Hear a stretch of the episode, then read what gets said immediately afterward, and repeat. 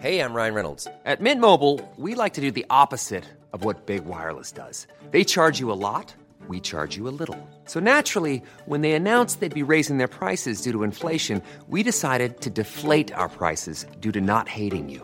That's right. We're cutting the price of Mint Unlimited from $30 a month to just $15 a month. Give it a try at mintmobile.com slash switch. $45 upfront for three months plus taxes and fees. Promo rate for new customers for limited time. Unlimited more than 40 gigabytes per month. Slows. Full terms at mintmobile.com.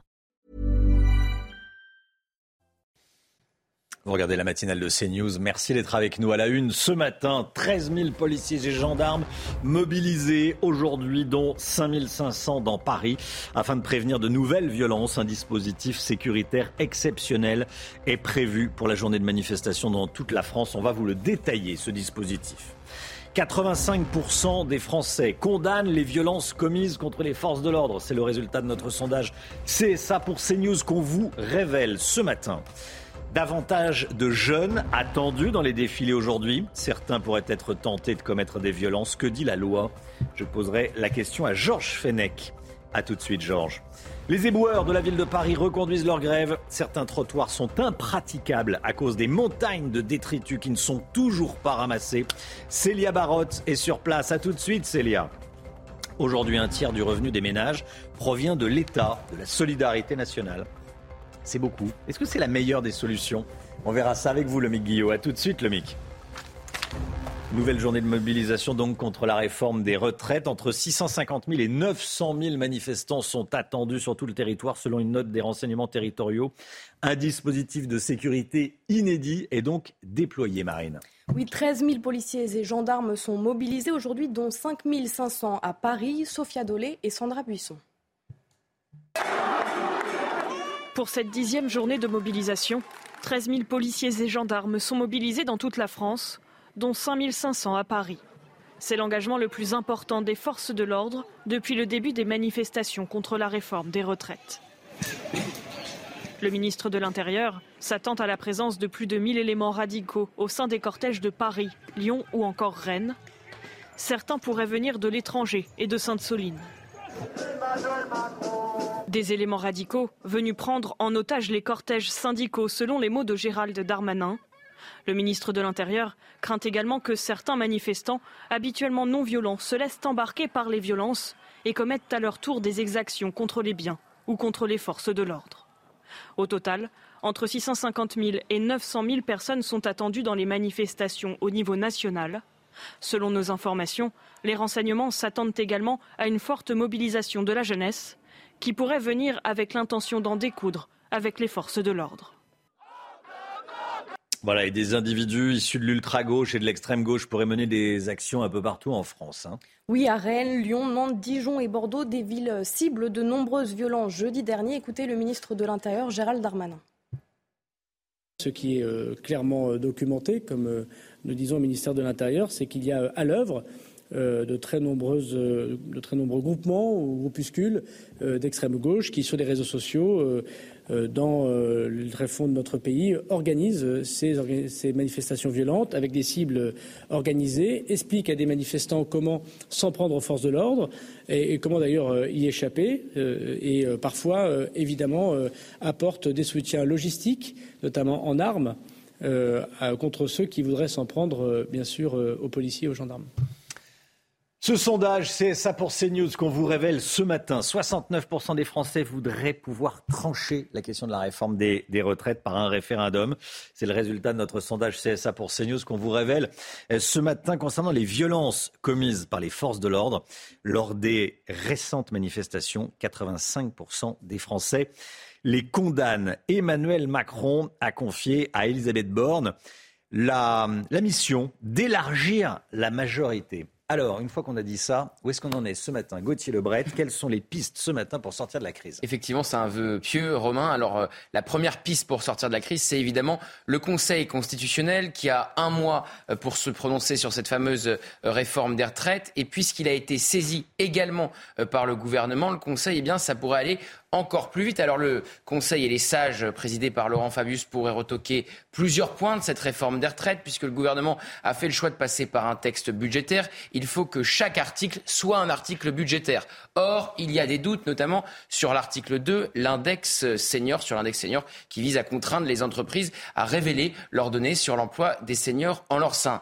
Moins probable, le Conseil constitutionnel pourrait retoquer l'entièreté euh, de cette réforme, car le gouvernement a fait le choix de passer justement par un texte budgétaire, de limiter le nombre de jours de débat, d'utiliser un vote bloqué au Sénat, un 49-3 à l'Assemblée euh, nationale ça pourrait être une sortie de crise finalement euh, pour l'exécutif. Alors ensuite, il y a le, euh, le, sondage, euh, le sondage, le référendum. 69% des Français y sont favorables selon notre sondage CSA pour CNews. Là, on le sait, le gouvernement a dit non. Emmanuel Macron n'en veut pas. Il y a un référendum possible, c'est le référendum d'initiative partagée. Là aussi, il faut que le Conseil constitutionnel donne son feu vert. Et puis enfin, il y a le remaniement. Elisabeth Borne, vous l'avez dit, à trois semaines pour élargir la majorité. Ça semble totalement impossible puisque les républicains ne veulent pas entrer au gouvernement. On sait que son sort et qu'Elisabeth Borne est en sursis et que son sort est lié justement à l'élargissement de ce gouvernement. Merci Gauthier. C'est une journée qui demande euh, encore beaucoup d'organisation aujourd'hui. De nombreuses lignes de métro et de RER e tournent au ralenti, les trains, les TER également. Même constat dans, l'aérien, dans les écoles primaires. Les syndicats estiment un taux de, le taux de grévistes à 30%. Hein. Oui, alors transport, éducation, énergie et beurre, à quelles perturbations faut-il s'attendre aujourd'hui? Élément de réponse avec Thomas Bonnet. Ils ont moins de 16 ans, mais ces collégiens de Seine-Saint-Denis bloquent leur établissement. Des ados qui maîtrisent déjà l'art de la pancarte et du slogan. Et si le timbre de voix est juvénile, le discours, lui, est bien rodé. Moi, je trouve que à partir du moment où on met un peu le 49.3, il n'y a plus forcément trop de liberté et tout ça, alors qu'on est dans une république. Bah, on a créé un groupe avec ceux qui étaient motivés, on a essayé de convaincre à peu près. On a fait un texte aussi pour, euh, pour expliquer pourquoi on faisait ça et pas que les gens euh, fassent le blocus juste pour, euh, pour bloquer le collège. Un blocus vu d'un bon oeil par ce professeur, lui aussi mobilisé contre la réforme des retraites. Ça nous redonne de la force vraiment pour se dire qu'on euh, doit, qu'on doit vraiment batailler pour leur futur, pour l'avenir et qu'eux aussi le comprennent, ça nous touche vraiment. Les jeunes sont de plus en plus nombreux à rejoindre le mouvement social. Selon les services de renseignement, leur présence pourrait même doubler, voire tripler lors des prochaines manifestations. La semaine dernière, déjà, des dizaines d'établissements avaient été bloqués sur l'ensemble du pays. Des lycéens et des étudiants venus grossir les rangs des cortèges, poussés non seulement par un rejet de la réforme des retraites, mais aussi par la thématique des violences policières ou encore l'utilisation du 49-3. Une mobilisation largement saluée par les leaders syndicaux qui y voient la naissance d'une nouvelle dynamique. Georges Fenech, c'est très intéressant hein, ce qu'on vient de voir. Euh, on attend des jeunes dans les rues. Euh, quelle responsabilité des jeunes et de leurs parents dans, ces blocages? Bah, écoutez, euh, les jeunes ont une responsabilité pénale, hein, mmh. euh, à partir de 16 ans notamment. ils peuvent être traduits s'ils commettent des infractions devant le tribunal pour enfants. Même il y a une procédure de comparution immédiate qui est, prévue dans, dans, ces cas-là. Et pour ce qui concerne de, la réparation des préjudices, évidemment, les parents sont civilement responsables des dégâts commis par, par leurs enfants. Euh, si on détermine effectivement une carence éducative. Donc les parents doivent engager leurs responsabilités, il faut qu'ils le savent. Merci beaucoup, Georges. Restez bien avec nous. Beaucoup de questions à vous poser ce matin. Mm. Euh, bien sûr, à Paris, les éboueurs reconduisent leur grève. Les éboueurs de la ville, les détritus s'accumulent. Deux des trois incinérateurs en Ile-de-France sont toujours bloqués. Il reste 7300 tonnes de déchets à ramasser. Célia Barotte, vous êtes avec Olivier Gangloff en direct dans le 5e arrondissement de la capitale. La situation ne s'améliore toujours pas hein, au vu de ce qu'on voit derrière vous. Toujours pas d'amélioration, Romain, mais pourtant la situation est en train de s'organiser. Les commerçants, les concierges organisent les tas de poubelles. Les déchets sont prêts à être ramassés. Donc on est loin de la situation anarchique que l'on a pu voir euh, ces trois dernières semaines. Comme vous pouvez le voir sur les images d'Olivier Gangloff, sur les trottoirs, le passage est possible, mais les détritus s'accumulent, l'odeur est présente. On se demande quand est-ce que les éboueurs parisiens vont lever leur grève.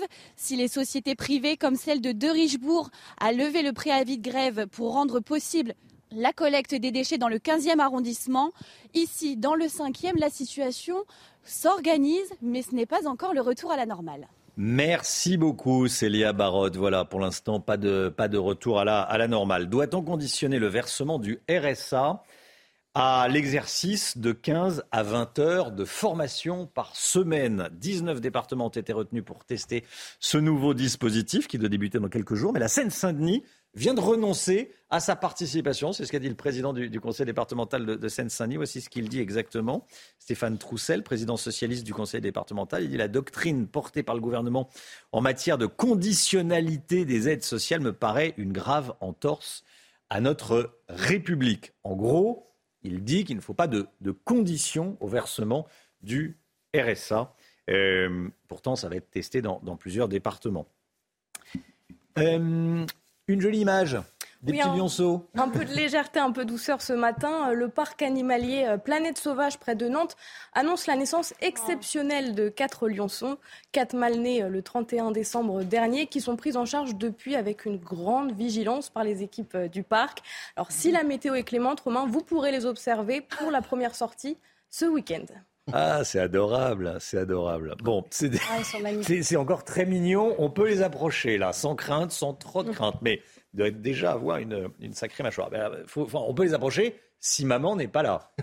Parce que si maman est là, à mon avis, on ne peut pas les approcher. Ils sont vraiment mignons en tout cas. Euh, c'est adorable. Voilà, naissance de quatre lionceaux à, à Nantes avec Marine. On voulait vous en parler ce matin. Allez, le sport avec du football et les Bleus qui enchaînent en Irlande. L'équipe de France s'impose sur le score de 1 but à 0 à, Dublin grâce à une frappe surpuissante de Pavard, Benjamin Pavard à la 50e minute. Hein. Oui, les Bleus peuvent également remercier leur gardien de but Mike Maignan, auteur des deux parades exceptionnelles en fin de match. Une victoire moins convaincante que face aux Pays-Bas vendredi dernier, mais qui permet aux Bleus de s'échapper en tête de leur groupe de qualification à l'Euro 2024. Avec ces deux succès, le sélectionneur Didier Deschamps juge le bilan positif. Écoutez. Bah, il y a beaucoup de, positifs, euh, évidemment, euh, en termes de résultats, d'avoir six points, d'avoir marqué euh, cinq buts, de ne pas en avoir pris.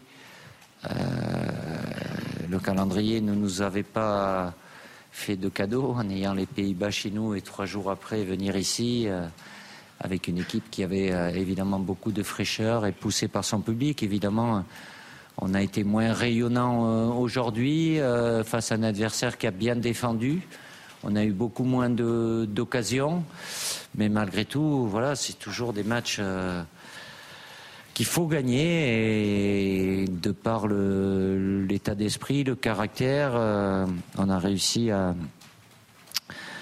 garder ce, but d'avance. Voilà, Pavard qui revient avec sa frappe de Hein, avec sa frappe de bâtard. Hein. Oui. Il est 6 heures, on peut le dire. Il est 6 heures, on peut le dire. Allez. Euh, bon réveil à tous. Merci d'être avec nous. Restez bien sur CNews, bien sûr. À quelle perturbation doit-on s'attendre aujourd'hui? Nouvelle journée de, grève et de, et de, manifestation. On craint des violences. On sera euh, avec un, policier, Jean-Christophe Couvi, à, 7h10. On sera avec euh, des commerçants, parce que les commerçants sur le parcours de la manifestation euh, craignent, les, craignent les violences. Autant dire qu'ils s'assoient aujourd'hui, passez-moi l'expression, mais sur leur chiffre d'affaires. ils vont tenter de, sauver leur boutique et d'éviter les, débordements et les, et les, violences et les destructions. à quelle perturbation doit-on s'attendre aujourd'hui? On voit ça dans un instant, juste après la petite pause publicitaire. A tout de suite. C'est News, bienvenue à tous. Il est 6h15. Le point info tout d'abord avec Marine Sabourin. Les sites internet de l'Assemblée nationale et du Sénat ont disponibles hier pendant plusieurs heures. Ils ont été hackés par des pro-russes qui ont revendiqué l'attaque sur Telegram. Ce groupe explique que leur geste euh, par le soutien apporté par la France à l'Ukraine, mais aussi par rapport à la réforme des retraites et des manifestations qui se tiennent en France. Après vérification et avec précaution, les sites ont été réactivés en fin d'après-midi. À Strasbourg, un accident est survenu à la suite d'une course-poursuite et a fait trois morts et six blessés, dont trois graves. L'accident impliquerait au moins deux véhicules selon la police. Les trois personnes décédées circulaient à bord d'une voiture qui a percuté un arbre, tandis qu'un deuxième véhicule a terminé sa course sur le toit. Tous les blessés ont été pris en charge. En Israël, le Premier ministre Benjamin Netanyahou annonce une pause dans le projet de réforme de la justice. Le texte qui divise le pays est à l'origine de fortes mobilisations depuis déjà plusieurs semaines. Le Premier ministre israélien veut ainsi parvenir à, un large accord sur la réforme pour la prochaine session parlementaire du 5 au 13 avril. C'est une journée qui demande encore beaucoup d'organisation. De nombreuses lignes de TER en région vont être euh, à l'arrêt ou vont tourner au ralenti. C'est le cas également des RER en région parisienne. Même constat si vous devez euh, prendre un avion dans les grands aéroports de France. Dans les écoles primaires, les syndicats estiment le taux de grévistes à environ 30%. Transport, éducation, énergie ramassage des ordures, des poubelles. À quelles perturbations faut-il s'attendre aujourd'hui? On fait un point complet avec Thomas Bonnet. Une fois encore, très compliqué de se déplacer aujourd'hui. Le secteur des transports est particulièrement impacté. Seuls 3 TGV sur 5 circulent, un TER sur 2, un quart des intercités. Ce n'est guère mieux dans le ciel avec 20% des vols annulés et de nombreux retards à attendre selon la Direction générale de l'aviation civile. En région parisienne, situation également difficile. Le trafic est perturbé sur les lignes du métro qui ne sont pas automatisées, tout comme sur les lignes A et B du RER. Difficulté aussi pour les automobilistes puisque la pénurie de carburant s'étend désormais à plus de 15% des stations-service. Conséquence directe, des blocages avec seulement deux raffineries sur sept qui produisent actuellement. Une grève qui se poursuit dans les écoles primaires avec un taux de grévistes estimé à 30% selon le principal syndicat. Des blocages pourraient également avoir lieu dans des collèges et des lycées. Enfin, concernant le ramassage des ordures à Paris, la situation s'améliore. Le préavis de grève a été levé dans l'entreprise privée en charge dans les 10e et 18e arrondissements. Malgré tout, au dernier des comptes, il restait encore 7300 tonnes de déchets sur les trottoirs parisiens les autorités, vous avez peut-être entendu le ministre de l'Intérieur hier soir sur CNews, les autorités s'attendent à une manifestation particulièrement violente aujourd'hui et craignent de nouvelles actions des Black Blocs, ce mouvement euh, radical de gauche qu'on connaît euh, tristement euh, désormais, qui appartient au courant anticapitaliste. Un millier d'entre eux sont attendus aujourd'hui dans les, manifestations. Quel est le, le profil de ces individus? Réponse avec Sophia Dolé. Ils sont identifiables à leur tenue complètement noire et leur visage masqué. Qui sont ceux qui forment les Black Blocs?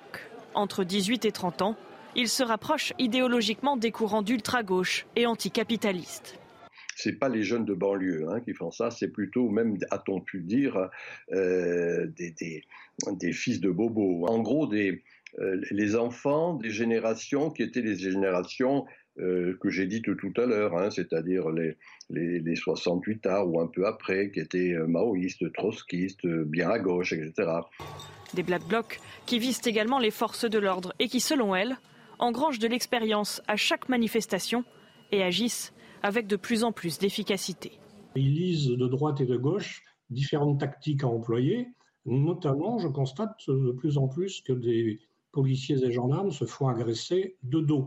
Ils tirent des enseignements de, chaque manifestation, de ce qui a marché, ce qui n'a pas marché, euh, de, de, ce qui provoque le moins de casse chez eux. Euh, et, ce qui fait le plus de cash, c'est l'adversaire.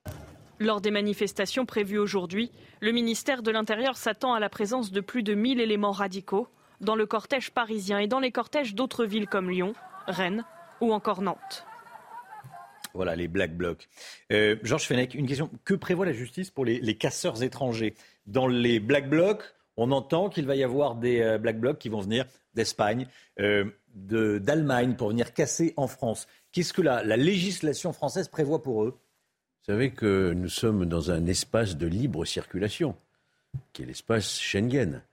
Donc vous n'avez aucun moyen de les empêcher euh, de venir, euh, sauf à démontrer évidemment qu'il y a une préparation euh, d'un crime ou un délit.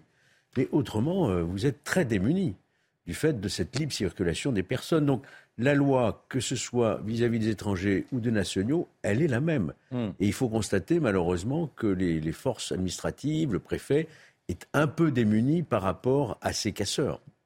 Comme il n'y a plus personne aux frontières, ils peuvent passer effectivement assez tranquillement, sauf s'ils sont identifiés.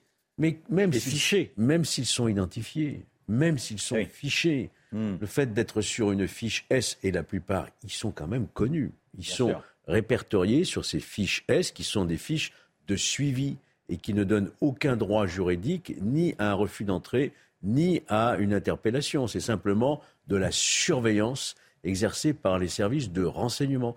Donc on se trouve très démuni juridiquement par rapport à ces black blocs étrangers, effectivement. Georges mm. Fenech mm. avec nous ce matin. Merci Georges, restez bien là. 6h21, dans un instant, En France, 35% des revenus des ménages proviennent de l'État. C'est un chiffre qui ne cesse d'augmenter au fil des ans. On va voir ça avec le Guillot. À tout de suite, bon réveil à tous. Rendez-vous avec Pascal Pro dans l'heure des pros, du lundi au vendredi de 9h à 10h30.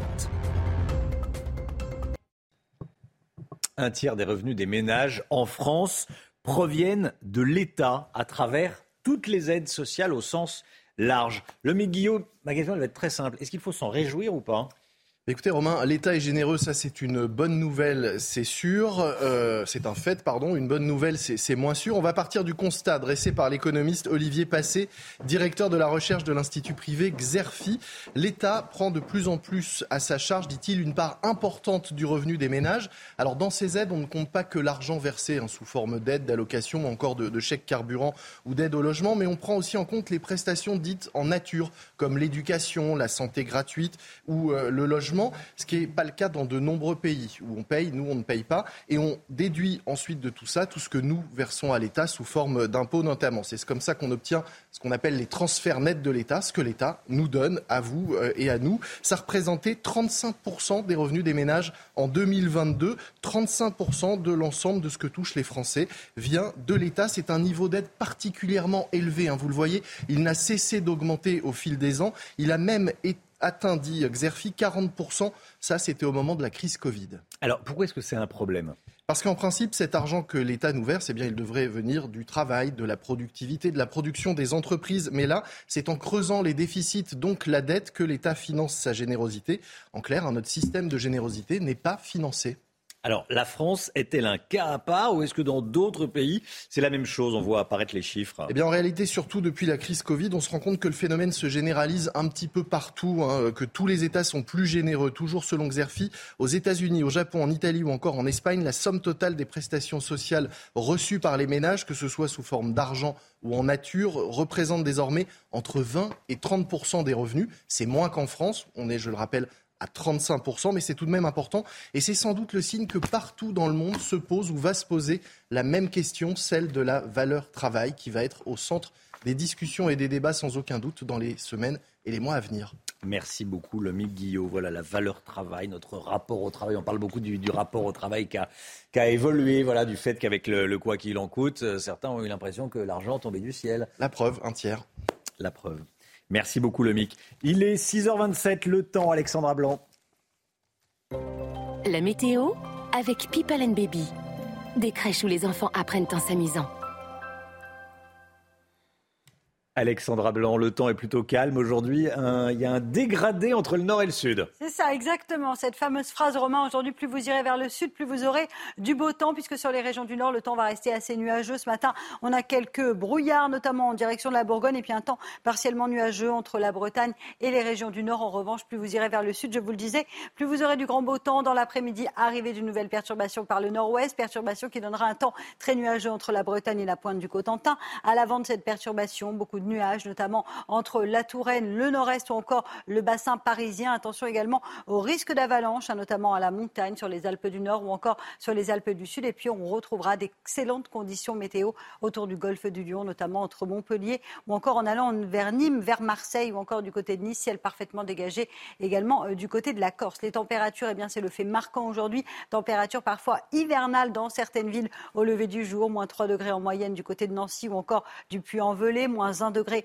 en Champagne contre déjà 8 degrés du côté de la Bretagne. Et dans l'après-midi, globalement, les températures remontent surtout entre la Bretagne et le sud-ouest. À regarder 16 degrés en moyenne en allant euh, du côté de Nantes, 22 degrés à Bordeaux, 20 degrés pour le Pays Basque. Et puis ça remonte tout doucement, mais sûrement sur le nord et sur le nord-est, avec en moyenne 11 degrés entre Lille et Strasbourg. Et vous aurez localement jusqu'à 17 degrés à Marseille. La suite du programme demain, journée intéressante puisque l'on attend un pic de douceur dans le sud-ouest avec des températures qui pourraient avoisiner les 25 à 30 30 degrés entre l'Aquitaine et le Pays Basque. Donc vraiment une journée particulièrement chaude en direction du sud-ouest. On pourrait également atteindre les 20 degrés sur les régions du nord. Et puis à partir de jeudi, nouvelle dégradation, nouvelle perturbation, de nouveau des orages et une baisse des températures. La fin de semaine s'annonce assez agitée. On aura bien sûr le temps d'en reparler. On prend à présent la direction de Vars. Regardez dans les Alpes du Sud, images splendides. On a eu beaucoup de neige ces derniers jours, hein, notamment euh, sur les Alpes, avec d'excellentes conditions météo qui sont revenues. Attention, néanmoins au risque d'avalanche qui va se maintenir aujourd'hui à un niveau particulièrement élevé.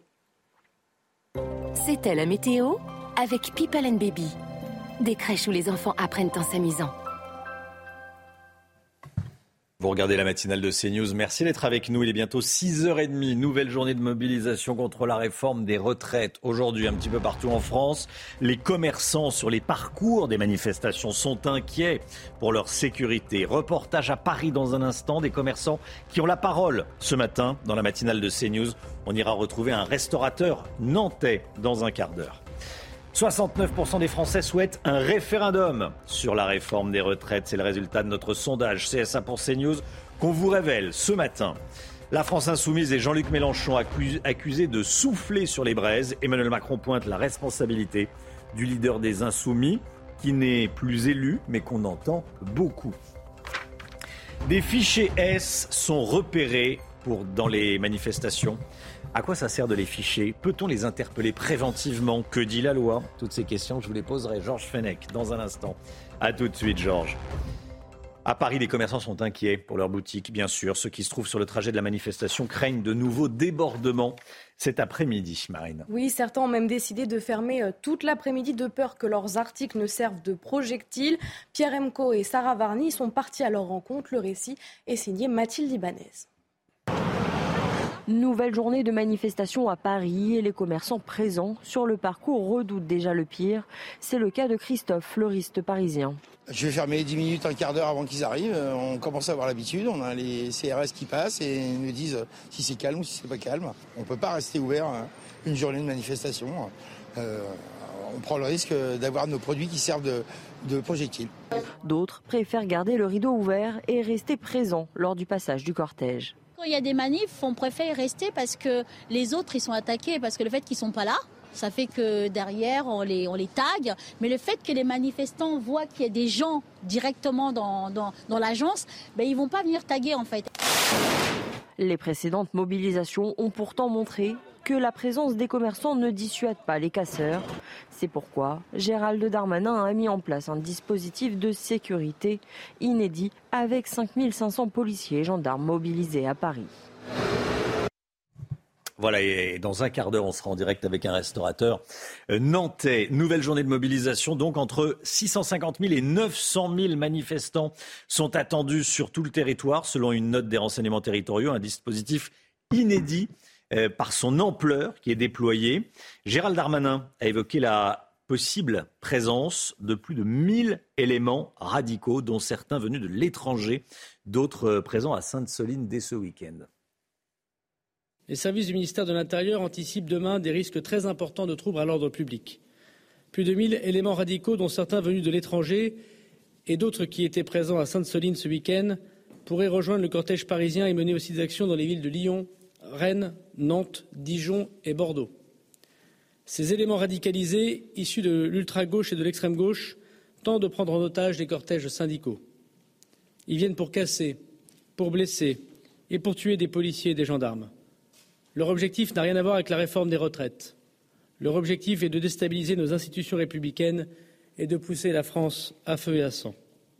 Voilà, un dispositif de sécurité inédit. Tous les matins, on, vous consulte dans la matinale. Oui, nous, nous, vous avons demandé si la justice devait être plus sévère à l'encontre des casseurs. Écoutez vos réponses, c'est votre avis.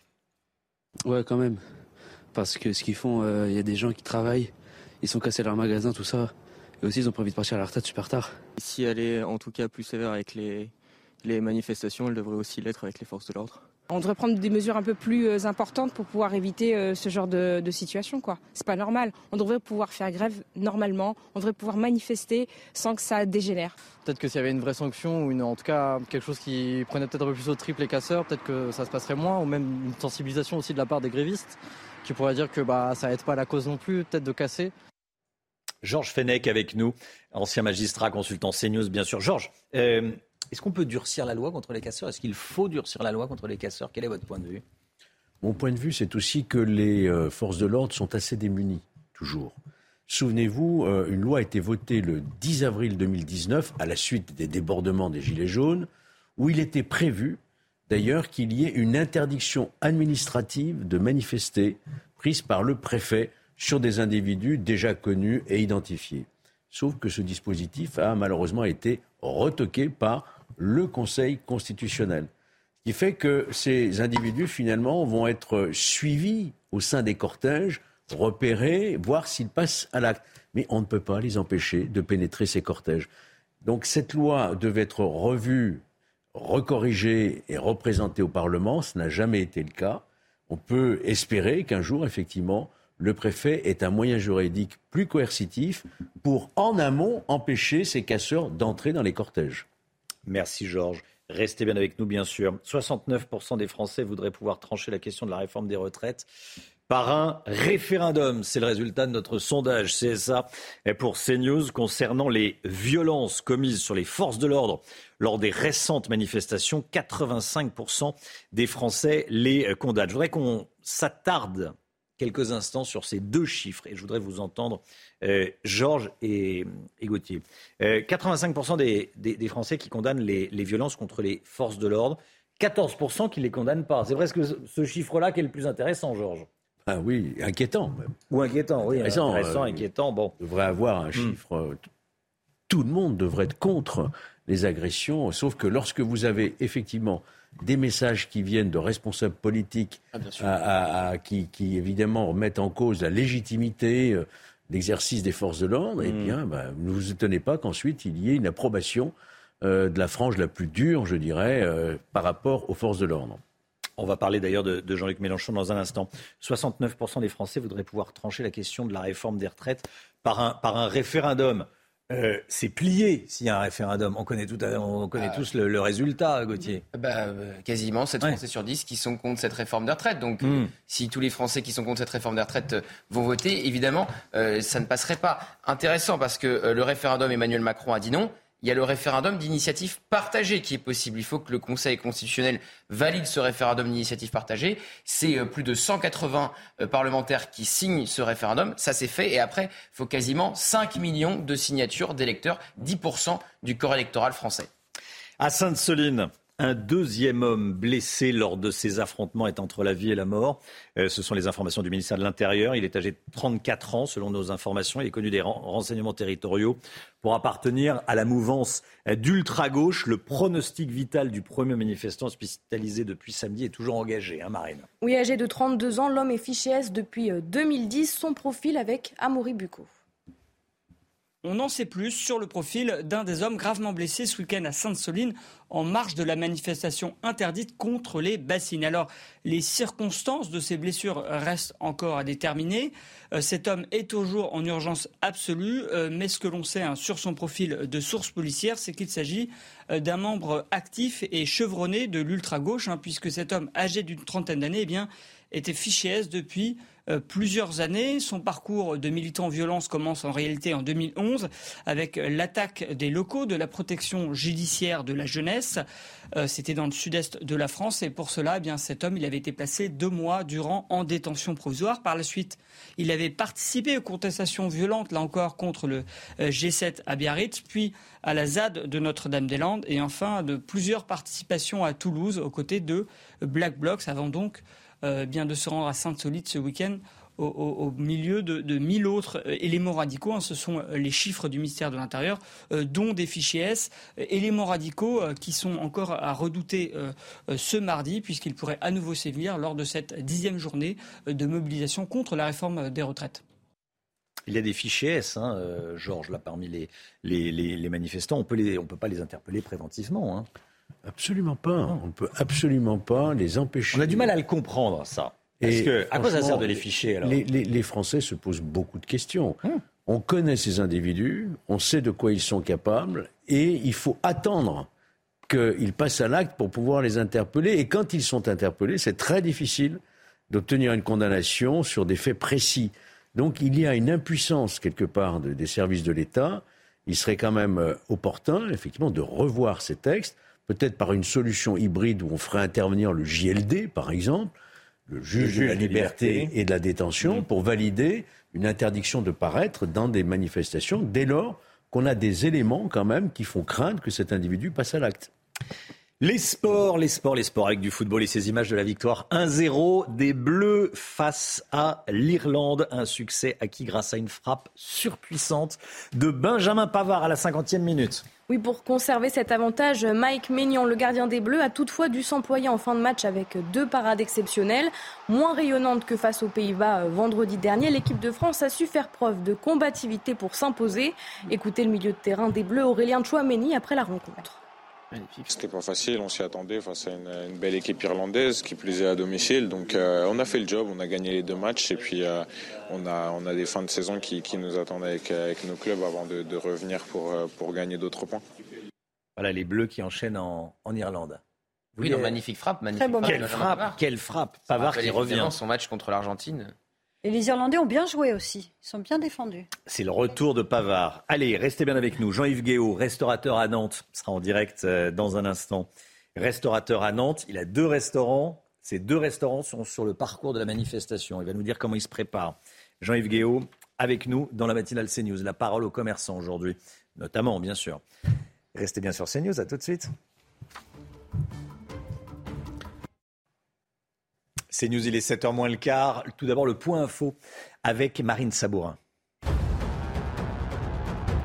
Nouvelle journée de mobilisation contre la réforme des retraites. Entre 650 000 et 900 000 manifestants sont attendus sur tout le territoire, selon une note des renseignements territoriaux. Un dispositif inédit est donc déployé. 13 000 policiers et gendarmes sont mobilisés aujourd'hui, dont 5 500 à Paris, afin de prévenir les violences. Ce sondage CSA pour CNews, alors que les manifestants entament leur dixième journée de mobilisation, 69% des Français voudraient pouvoir trancher la question de la réforme des retraites par un référendum. Et puis, deux ans après le violent passage à tabac du jeune Yuri à Paris, quatre adolescents comparaissent à partir d'aujourd'hui devant le tribunal pour enfants. Yuri, un collégien né en Ukraine qui s'apprêtait à fêter ses 15 ans, avait été roué de coups. Une scène qui avait suscité l'émoi sur les réseaux sociaux. Le procès va se dérouler à huis clos jusqu'à jeudi. Jean-Yves Guéot est en direct avec nous, restaurateur à Nantes. Bonjour Jean-Yves Guéot et merci beaucoup d'avoir choisi la matinale de CNews pour parler ce matin. La parole aux commerçants, je dis bien euh, notamment, mais on, sera également à 7h30 avec euh, un autre commerçant, une commerçante en l'occurrence à, Paris. Bon, bonjour et merci d'être avec nous. Vous êtes déjà, euh, vous êtes déjà réveillé, j'allais dire. C'est votre horaire normal ou pas? Eh bien, écoutez, oui, pratiquement, parce que le mardi, c'est début de semaine, donc il faut faire le marché, on fait les courses. Donc euh, là, je suis sur le mine chez un des fournisseurs. Très bien, très bien. Je m'en doutais, c'est pour ça que je vous ai posé la question en voyant le, décor derrière vous. Bon, euh, vous avez deux restaurants sur le parcours de la manifestation. Comment ça s'est passé la dernière fois? Bah, Ça s'est passé, euh, c'était ouais, pas terrible parce qu'en fait, on a eu très peu de réservations. On a quasiment, dans une, on n'a quasiment rien fait. On a, je crois, fait 50, 5 couverts et on a une capacité de 120 couverts. Donc, euh, et l'autre, euh, pareil, on a dû faire 30 couverts. Euh, en fait, il n'y avait, y avait rien du tout. Les, les, gens viennent pas. on ramasse tout le mobilier, on laisse rien traîner dehors. on est quasiment cloîtré dans le restaurant et on attend que ça se passe. Quoi. En, priant pour qu'il n'y ait pas de, de casseurs et qu'il n'y ait personne qui jette un truc contre les, contre les vitrines. Quoi. Vous êtes senti en, véritable insécurité à un moment ou pas? Oui, pratique, oui. Euh, quand on voit tous ces gens là dehors, euh, tous les CRS partout, ouais, c'est pas rassurant. On, est, oui, oui, on n'est pas tranquille. C'est pas. on est dans des situations vraiment, mais c'est incroyable. Quoi. Faut, faut le voir pour. Euh, faut, faut, faut, le croire. C'est, on est l'impression d'être en état de, de, guerre quasiment. Il y a de la fumée partout dans les rues. C'est, c'est affolant. Hein, ça fait peur. Hein. C'était violent. Hein. C'était violent. Ah d'ailleurs, on voit les images là. Hein. Oui, oui, c'est violent, violent, violent. Oui, oui, Là, faut pas rester sur le, sur le passage. Aujourd'hui, vous allez ouvrir vos restaurants ou pas? Ou vous euh, vous attendez de voir dans quel sens le, le vent va, va souffler? Oui, oui, on est ouvert. Euh, après, je pense qu'on va, on va pas faire beaucoup de clients. Euh, les gens évitent vraiment le centre-ville, les gens qui viennent pour travailler ou, qui ont des réunions ou qui viennent pour déjeuner, tout simplement, ils vont éviter le centre-ville. Hein. On va, l'accès est quasiment impossible. Là, ce matin, j'essaye de partir assez tôt parce que le périph, je pense qu'ils vont le fermer. Il va y avoir, il va y avoir des bouchons, des blocages. Euh, bon, c'est vraiment compliqué pour travailler. Il hein. faut, faut, en avoir envie. Hein. Oui, j'imagine, j'imagine. Euh, vous, aviez, vous nous racontiez, vous aviez 5 couverts la dernière fois pour 120 places. Là, vous en espérez un petit peu plus aujourd'hui? Pas beaucoup plus, je pense. Oui, pas beaucoup plus. Euh, comment, comment vous protégez Pardon? Non, c'est une cata. C'est des situations de. Non, non. Pour nous, commerçants, c'est n'importe quoi. Là. Alors, on est pris en otage. C'est non, non, c'est scandaleux. Scandaleux. Comment vous protégez votre restaurant, vos restaurants? Écoutez, on se protège euh, pas particulièrement. On n'a pas mis des, panneaux de bois contre les vitrines comme les banques ou autres parce que tout ça c'est à nos frais. Euh, bon, c'est bien gentil, mais euh, non, le personnel est à l'intérieur. Ils sont, ils sont vigilants. S'il faut, on ferme l'accès, on évite. bon, voilà, on fait très attention. On surveille tout ça de près, mais bon on n'est pas calfeutré, on n'a pas mis des panneaux de, bois sur les vitrines. On n'est pas là encore. Euh, ceci dit, certains de vos, euh, de vos confrères le font, hein oui, certains, oui, oui, certains, oui, oui, tout à fait. Certains de vos confrères le font. Euh, c'est une journée de chiffre d'affaires perdu, bon, ou quasiment, oui. Hein ah oui, quasiment. Oui, oui, ce midi, le déjeuner, on peut dire que c'est quasiment mort. Oui. Et personne pour vous, et personne pour vous rembourser un centime. Ah bah non, rien du tout. Non, non, non, non, non, non, rien du tout. Hier soir, nous au gastro, bon, j'ai les deux brasseries, j'ai le gastro, l'Atlantide. Euh, hier soir, on a perdu 20% euh, de, euh, pas 20%, 20 couverts. 50% de, de notre service de ce midi est, annulé. Est-ce que globalement, aucune, aucune, aide hein. Aucune aide, aucune aide. C'est de plus en plus compliqué de travailler à Nantes ou pas? On entend, donc il y a les manifestations en ce moment, on a entendu également et on a vu la montée de l'insécurité. c'est compliqué Nantes ou pas? Est-ce que Nantes est plus compliqué que les autres villes? Je ne sais pas. Euh, mais on a, on a des noyaux durs de manifestants. Euh, on est, on est, oui, on est, on est reconnu un peu pour ça. On a eu, euh, on a eu l'aéroport, on a eu les gilets jaunes. bon, oui, on est, on a, on a des manifestants là, des, syndicalistes qui sont, qui sont virulents. Hein. Je crois que ça toujours, enfin, c'est de longue date. Hein. On a, on a ça depuis très très longtemps à Nantes. Hein. Après, euh, l'activité, globalement, euh, elle est plutôt bonne. On a une belle fréquentation. Euh, on a, un tissu économique qui est, qui est bon. Il y a une belle dynamique. Mais on a, on a des noyaux durs là qui sont, bah, qui viennent perturber l'activité, surtout dans le centre-ville. Hein. Tous les commerçants dans le centre-ville, là, ça pleure. Hein. Bon, on, va on, terminera sur une petite note positive. Vous dites qu'il y a une belle activité. Voilà, espérons qu'elle revienne et que ça se calme rapidement à Nantes et, ailleurs. En tout cas, bon courage à vous, euh, bon courage à vos équipes aussi, et puis à tous les, oui, tous les restaurateurs. L'accès pour venir ce matin va être compliqué. Hein. Voilà, bah oui, oui. Ah. Euh, et, eux, ils sont sur le, ils sont sur le pont, ils bossent et ils sont là, euh, prêts pour, prêts pour servir. Merci beaucoup, Jean-Yves Guéot. Merci d'avoir été en direct avec nous. Voilà la parole à, à, tous ceux qui sont sur le terrain, hein, vous savez, hein, sur, sur CNews. Dans un instant, Jean-Luc Mélenchon, qui est dans le dans le collimateur d'Emmanuel Macron. Jean-Luc Mélenchon, la stratégie du, chaos, est-ce qu'il souffle sur les braises? Euh, Jean-Luc Mélenchon, on va en parler dans, dans un instant. Gauthier Lebret avec nous. A tout de suite. Rendez-vous avec Jean-Marc Morandini dans Morandini Live, du lundi au vendredi, de 10h30 à midi. La politique, Emmanuel Macron sonne la charge contre Jean-Luc Mélenchon. Gauthier Lebret avec nous pour euh, l'Elysée. Le leader insoumis veut profiter du chaos actuel. Il souhaiterait même une révolution. Oui, Jean-Luc Mélenchon cherche le chaos, le cultive et veut en profiter pour imposer son duel avec Marine Le Pen dans quatre ans. Le leader insoumis veut une révolution. Voilà ce qu'on pense très clairement à l'Elysée. Mélenchon veut la disparition du bloc central pour un match entre le bloc de la gauche de la gauche face au bloc de la droite de la droite. Au passage, ça arrangerait également les affaires du Rassemblement national car Jean-Luc Mélenchon est loin d'être favori face à Marine Le Pen. Le vote de rejet pourrait cette fois profiter à la leader du groupe RN à l'Assemblée. Alors, qu'a dit exactement le président de la République hier sur la, sur la France insoumise, sur, sur LFI Donc c'était à l'Élysée face mm. euh, à ses proches, un participant à cette réunion, a rapporté les propos du chef de l'État qui dit la chose suivante. Il y a un réel projet politique mené par la France insoumise qui tente de délégitimer l'ordre raisonnable, nos institutions et selon le président, LFI prépare la délégitimisation du Conseil constitutionnel qui doit rendre justement son avis sur cette fameuse euh, réforme euh, des retraites. Alors Édouard Philippe, ancien Premier ministre, expliquait hier soir à la télévision que le leader insoumis cherchait à tout conflictualiser à la manière d'Hugo euh, Chavez au Venezuela. Il veut transformer des révoltes en révolution. C'est très précisément ce qu'expliquaient depuis une semaine en off certains conseillers euh, du euh, président en comparant justement Mélenchon à Chavez. Alors le premier à avoir pris position publiquement, c'est Gérald Darmanin, ici même, sur ce plateau, vendredi dernier, en ciblant l'ultra-gauche. C'est évidemment aussi une stratégie de communication incarner le parti de l'ordre face aux factieux, pour reprendre le mot d'Emmanuel Macron.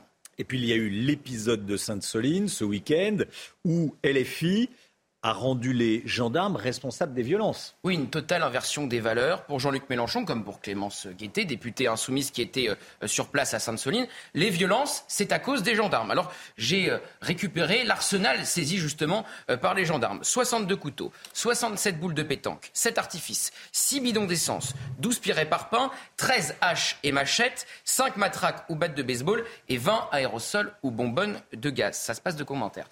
Sa, détestation de la police Jean-Luc Mélenchon en a fait un argument politique. Et ça marche. Sa condamnation pour rébellion après l'épisode de, la perquisition, son affirmation « la police tue », ses clashs avec les policiers sur les plateaux de télévision, ça aurait pu le desservir. Au contraire, ça fait recette dans une partie de son électorat. Dernière sortie en date, c'était euh, dimanche, il a dit que s'il arrivait au pouvoir, il voulait envoyer les policiers de la Bravem se faire soigner. Se faire soigner. Mélenchon garde le cap. Pourquoi changer tant que ça marche? Merci beaucoup Gauthier Lebret et j'en parlerai bien sûr avec Linda Kebab qui sera avec nous euh, sur ce plateau, qui est policière, déléguée nationale unité SGP. Elle sera avec nous à, 8h15. Linda Kebab. L'instant musique, comme tous les matins, avec la chanteuse Céline Dion au cœur de la polémique du moment. Son tube culte, My Heart Will Go On, extrait euh, de la bande-annonce du film Titanic, est absent du classement Billboard des meilleures chansons de films de tous les temps. Effectivement, titre magnifique pour avoir une petite place. Bon. Euh, il lui avait pourtant permis de remporter un Oscar. Pas de quoi décourager Céline Dion qui a sorti un, nouveau clip de cette chanson. On le regarde.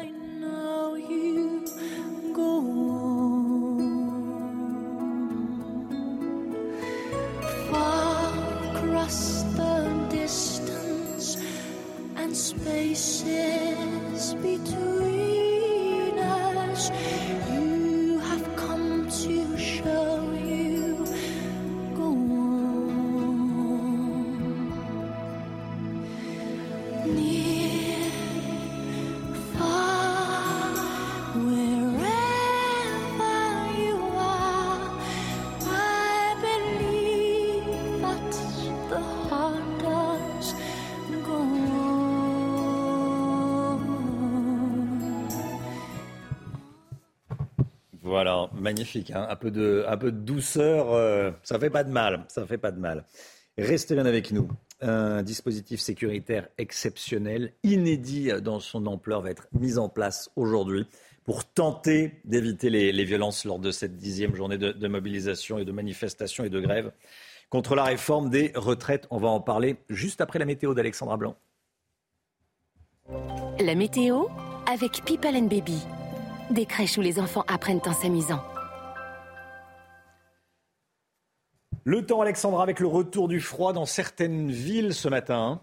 Oui, en effet, parfois des conditions météo qui s'annoncent hivernales avec, regardez localement, moins 3,6 degrés à Charleville-Mézières dans les Ardennes ou encore près de moins 3 degrés à Reims. Ce sont des températures dignes d'un mois de janvier, voire même d'un mois de février, avec donc le retour de quelques gelées matinales entre le centre et le nord-est du pays. Alors globalement, le temps reste assez calme. On a seulement quelques bandes brouillard ce matin en allant vers la Bourgogne, quelques nuages également en allant euh, vers les côtes de la Manche. Prémisse que le temps va commencer à changer puisque dans l'après-midi, regardez, une nouvelle perturbation va arriver par la Bretagne Et par les côtes de la Manche. On retrouvera également un temps assez nuageux à l'avant de la perturbation. Et puis attention également au risque d'avalanche en montagne. Et puis plus vous irez vers le sud, plus vous aurez du grand beau temps, ciel parfaitement dégagé sur les régions méridionales. Température qui, je vous le disais, reste hivernale ce matin, moins 3 degrés en moyenne entre le Puy-en-Velay et euh, du côté de Reims. Et puis dans l'après-midi, les températures s'annoncent de nouveau très douces dans le sud-ouest avec 20, 21, 22 degrés entre Bordeaux et Biarritz. Vous aurez 18 degrés à Limoges et Clermont-Ferrand, 13 degrés à Paris et 17 degrés sous le soleil de Marseille.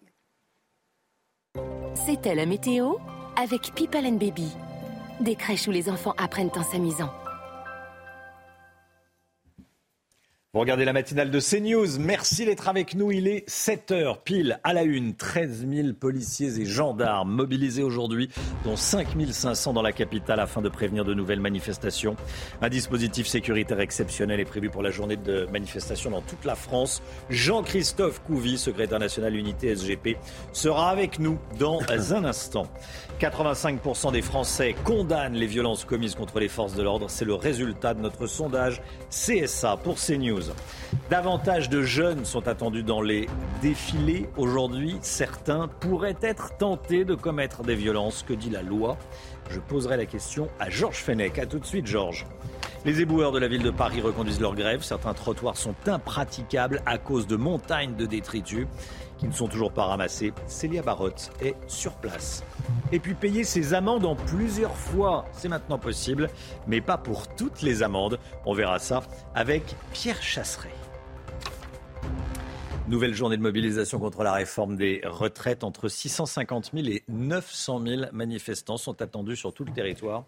Selon une note du renseignement territorial, un dispositif inédit est donc déployé, un dispositif de sécurité inédit. Hein. Oui, 13 000 policiers et gendarmes sont mobilisés aujourd'hui, dont 5 500 à Paris, afin de prévenir euh, les violences. Sophia Dolé et Sandra Buisson. Pour cette dixième journée de mobilisation, 13 000 policiers et gendarmes sont mobilisés dans toute la France, dont 5 500 à Paris. C'est l'engagement le plus important des forces de l'ordre depuis le début des manifestations contre la réforme des retraites.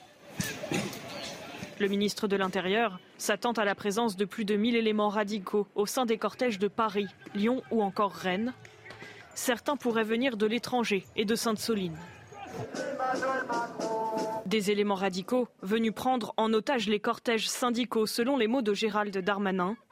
Le ministre de l'Intérieur craint également que certains manifestants, habituellement non violents, se laissent embarquer par les violences et commettent à leur tour des exactions contre les biens ou contre les forces de l'ordre. Au total, entre 650 000 et 900 000 personnes sont attendues dans les manifestations au niveau national.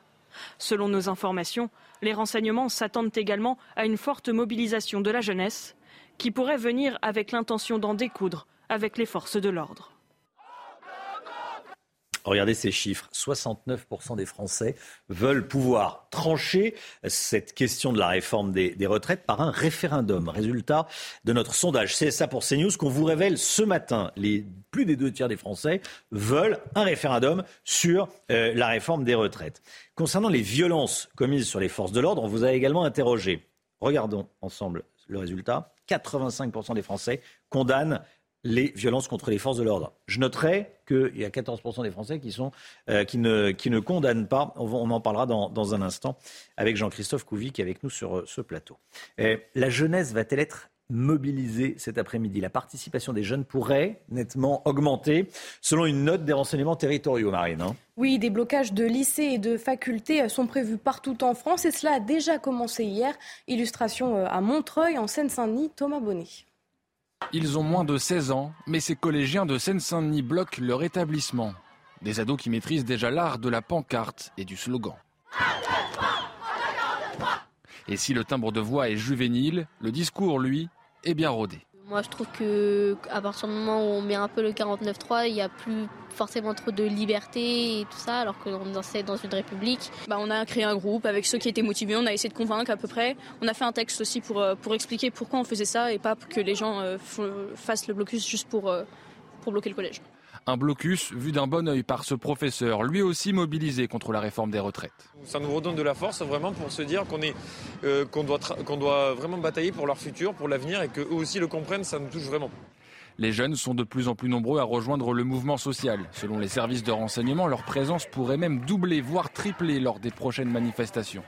La semaine dernière, déjà, des dizaines d'établissements avaient été bloqués sur l'ensemble du pays. Des lycéens et des étudiants venus grossir les rangs des cortèges, poussés non seulement par un rejet de la réforme des retraites, mais aussi par la thématique des violences policières ou encore l'utilisation du 49-3. Une mobilisation largement saluée par les leaders syndicaux qui y voient la naissance d'une nouvelle dynamique. Georges Fenech avec nous, ancien magistrat et consultant CNews, bien sûr. Georges, euh, quand des jeunes des ados euh, euh, ou de jeunes adultes commettent des, violences, des dégradations dans, euh, dans des manifestations. Quelle est leur responsabilité face à la justice et quelle est celle de leurs parents? Alors, ces jeunes, ils ont le droit de manifester, mais ils ne doivent pas commettre des infractions. S'ils commettent des infractions, ils encourent une responsabilité pénale qui est la moitié, en gros, de celle encourue par des majeurs. Ça s'appelle l'excuse légale atténuante de minorité, mais il n'en demeure pas moins qu'ils pourraient, pour les 16-18 ans par exemple, s'ils sont pris en flagrant délit, être euh, en comparution immédiate devant un tribunal pour enfants et être sanctionnés immédiatement, voire même euh, une peine assez, assez conséquente. Hmm. Et quant euh, aux dégâts qu'ils peuvent commettre, ce sont les parents qui sont civilement responsables. Sauf que dans les faits, vous savez très bien, euh, comme moi, et peut-être même mieux que moi, euh, qui, qui, paye jamais, qui rembourse jamais, qui, euh, qui ne, ne, répare pas non plus dans les faits. Ça dépend. Si les parents sont solvables, et là, on a affaire à des jeunes qui sont issus souvent de familles, disons, plutôt aisées quand même. Hein. Donc, si les parents sont solvables, le, la, la, la, la responsabilité civile, elle joue. Mmh. vous Alors, je ne dis pas que c'est toujours le cas, mais il y a quand même un risque, les parents doivent le savoir. Si leurs enfants commettent des dégâts, ils peuvent être appelés à réparer. Merci beaucoup, Georges Fenech. Restez bien avec nous, bien sûr. À Paris, les éboueurs de la ville reconduisent leur grève. Les détritus s'accumulent dans la capitale.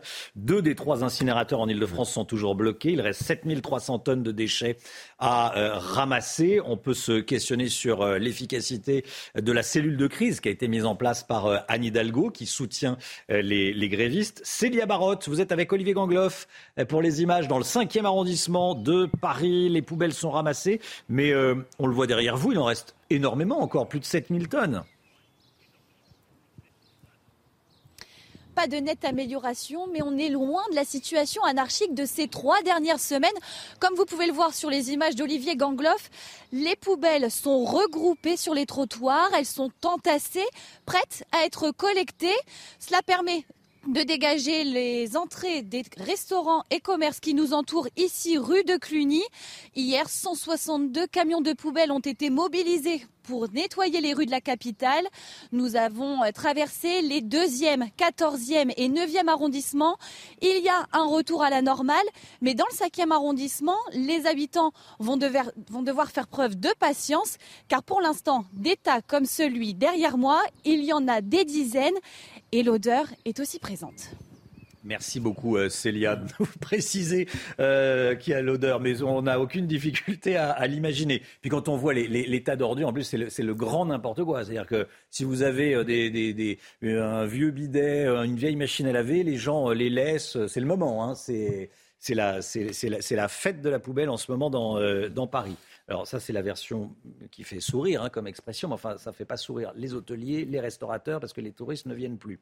Mais bon, ça c'est encore un autre, un autre sujet. Allez, le sport, avec les Bleus qui enchaînent en Irlande, l'équipe de France s'impose sur le score de 1 but à 0 à Dublin, grâce à une frappe surpuissante de Benjamin Pavard à la 50e minute, hein, Marine. Oui, les Bleus peuvent également remercier leur gardien de but, Mac Maignan, auteur des deux parades exceptionnelles en fin de match. Une victoire moins convaincante que face aux Pays-Bas vendredi dernier, mais qui permet aux Bleus de s'échapper en tête de leur groupe de qualification à l'Euro 2024.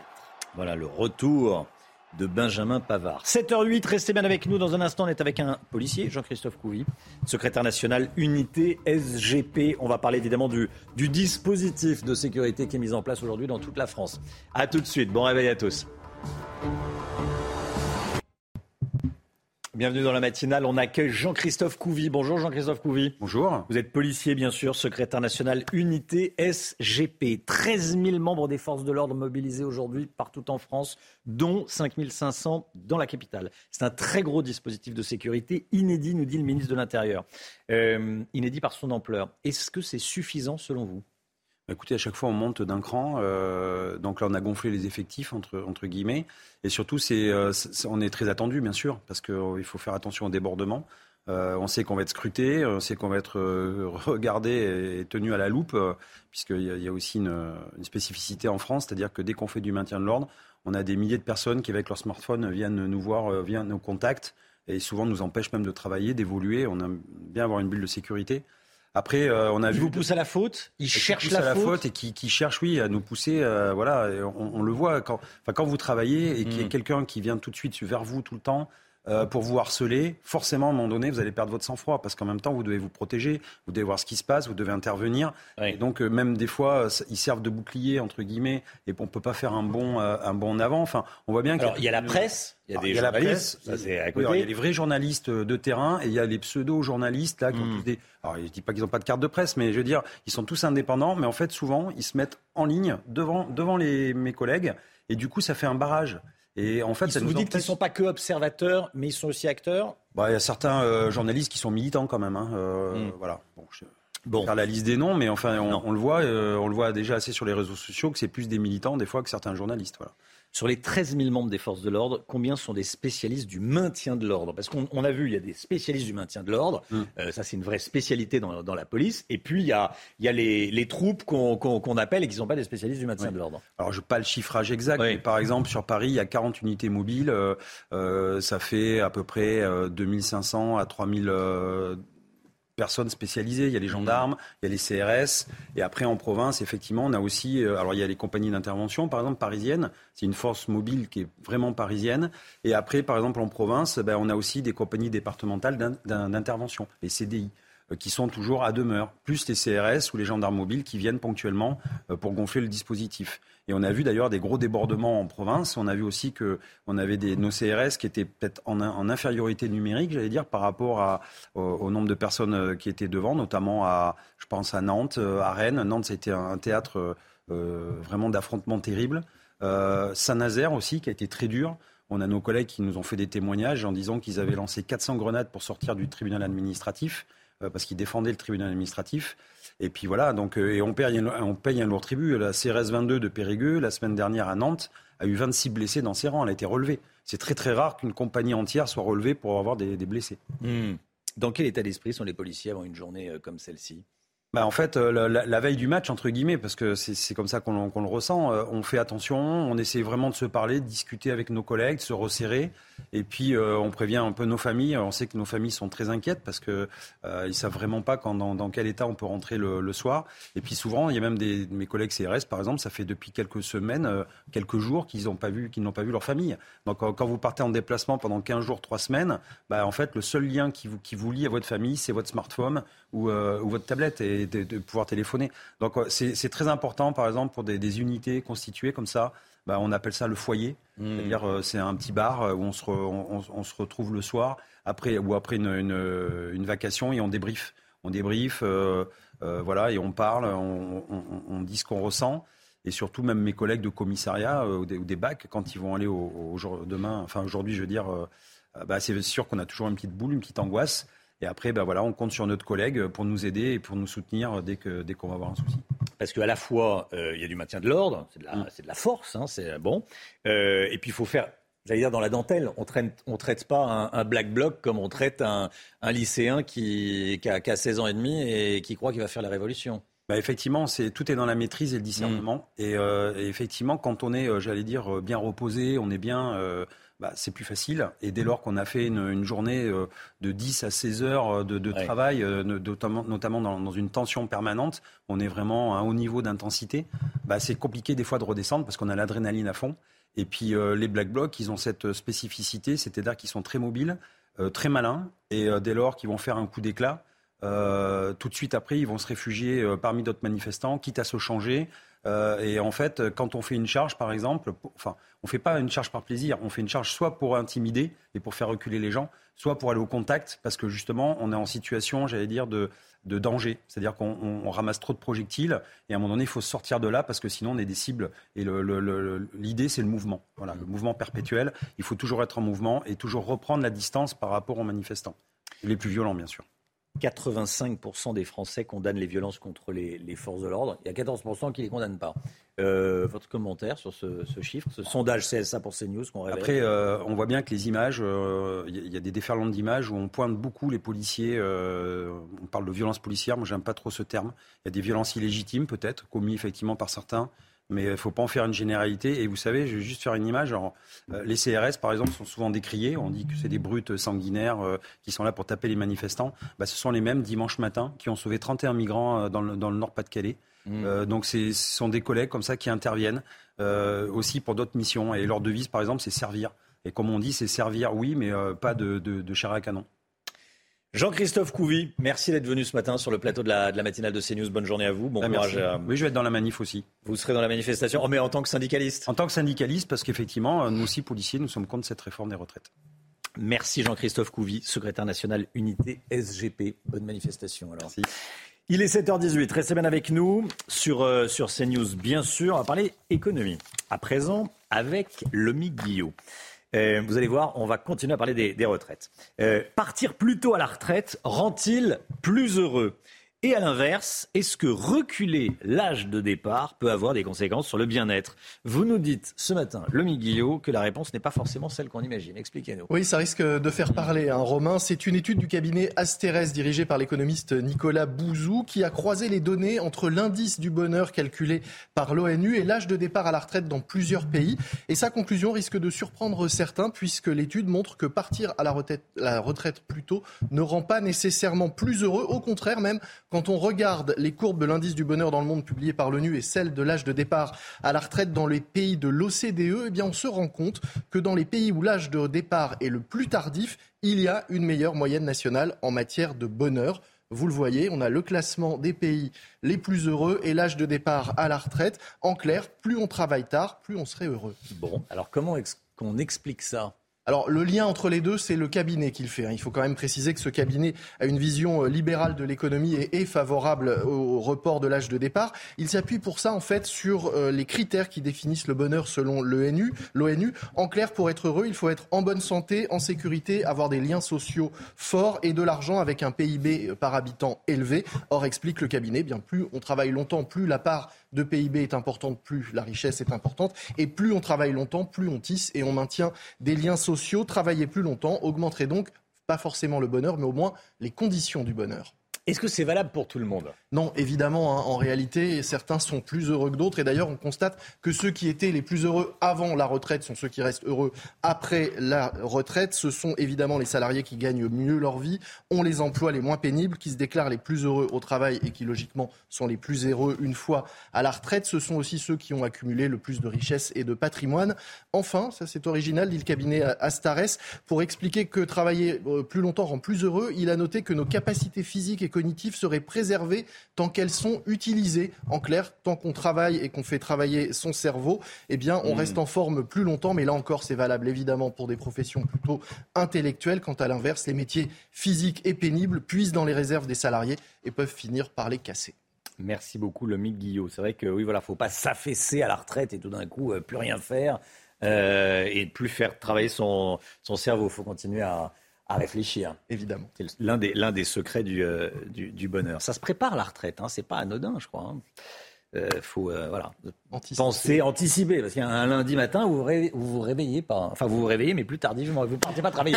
Vous vous réveillez. Vous vous réveillez encore. Vous vous réveillez encore mais enfin vous vous réveillez pas pour partir travailler. Allez. euh, on l'espère. 7h21 restez bien avec nous. Dans un instant l'automobile Pierre Chasseret. Tiens les amendes c'est de plus en plus cher. Et si vous la payez en plusieurs fois comme si vous achetez une machine à laver ou une voiture c'est le crédit et on en parle dans un instant. Allez, bon réveil à tous, à tout de suite.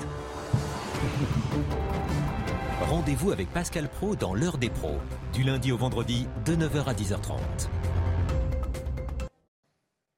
L'automobile avec Pierre Chasseret. Bonjour Pierre. Bonjour Romain. Délégué général de 40 millions d'automobilistes. On va parler des amendes. Payer ces amendes en plusieurs fois, c'est maintenant possible mais pas pour toutes les amendes. Attention. Hein. Je ne pensais pas que j'allais faire du Lomi Guillaume un jour, mais vous, vous allez pouvoir payer vos amendes en plusieurs fois sans frais. Et ça, c'est vraiment un indice intéressant. Alors pourquoi Pas toutes les amendes?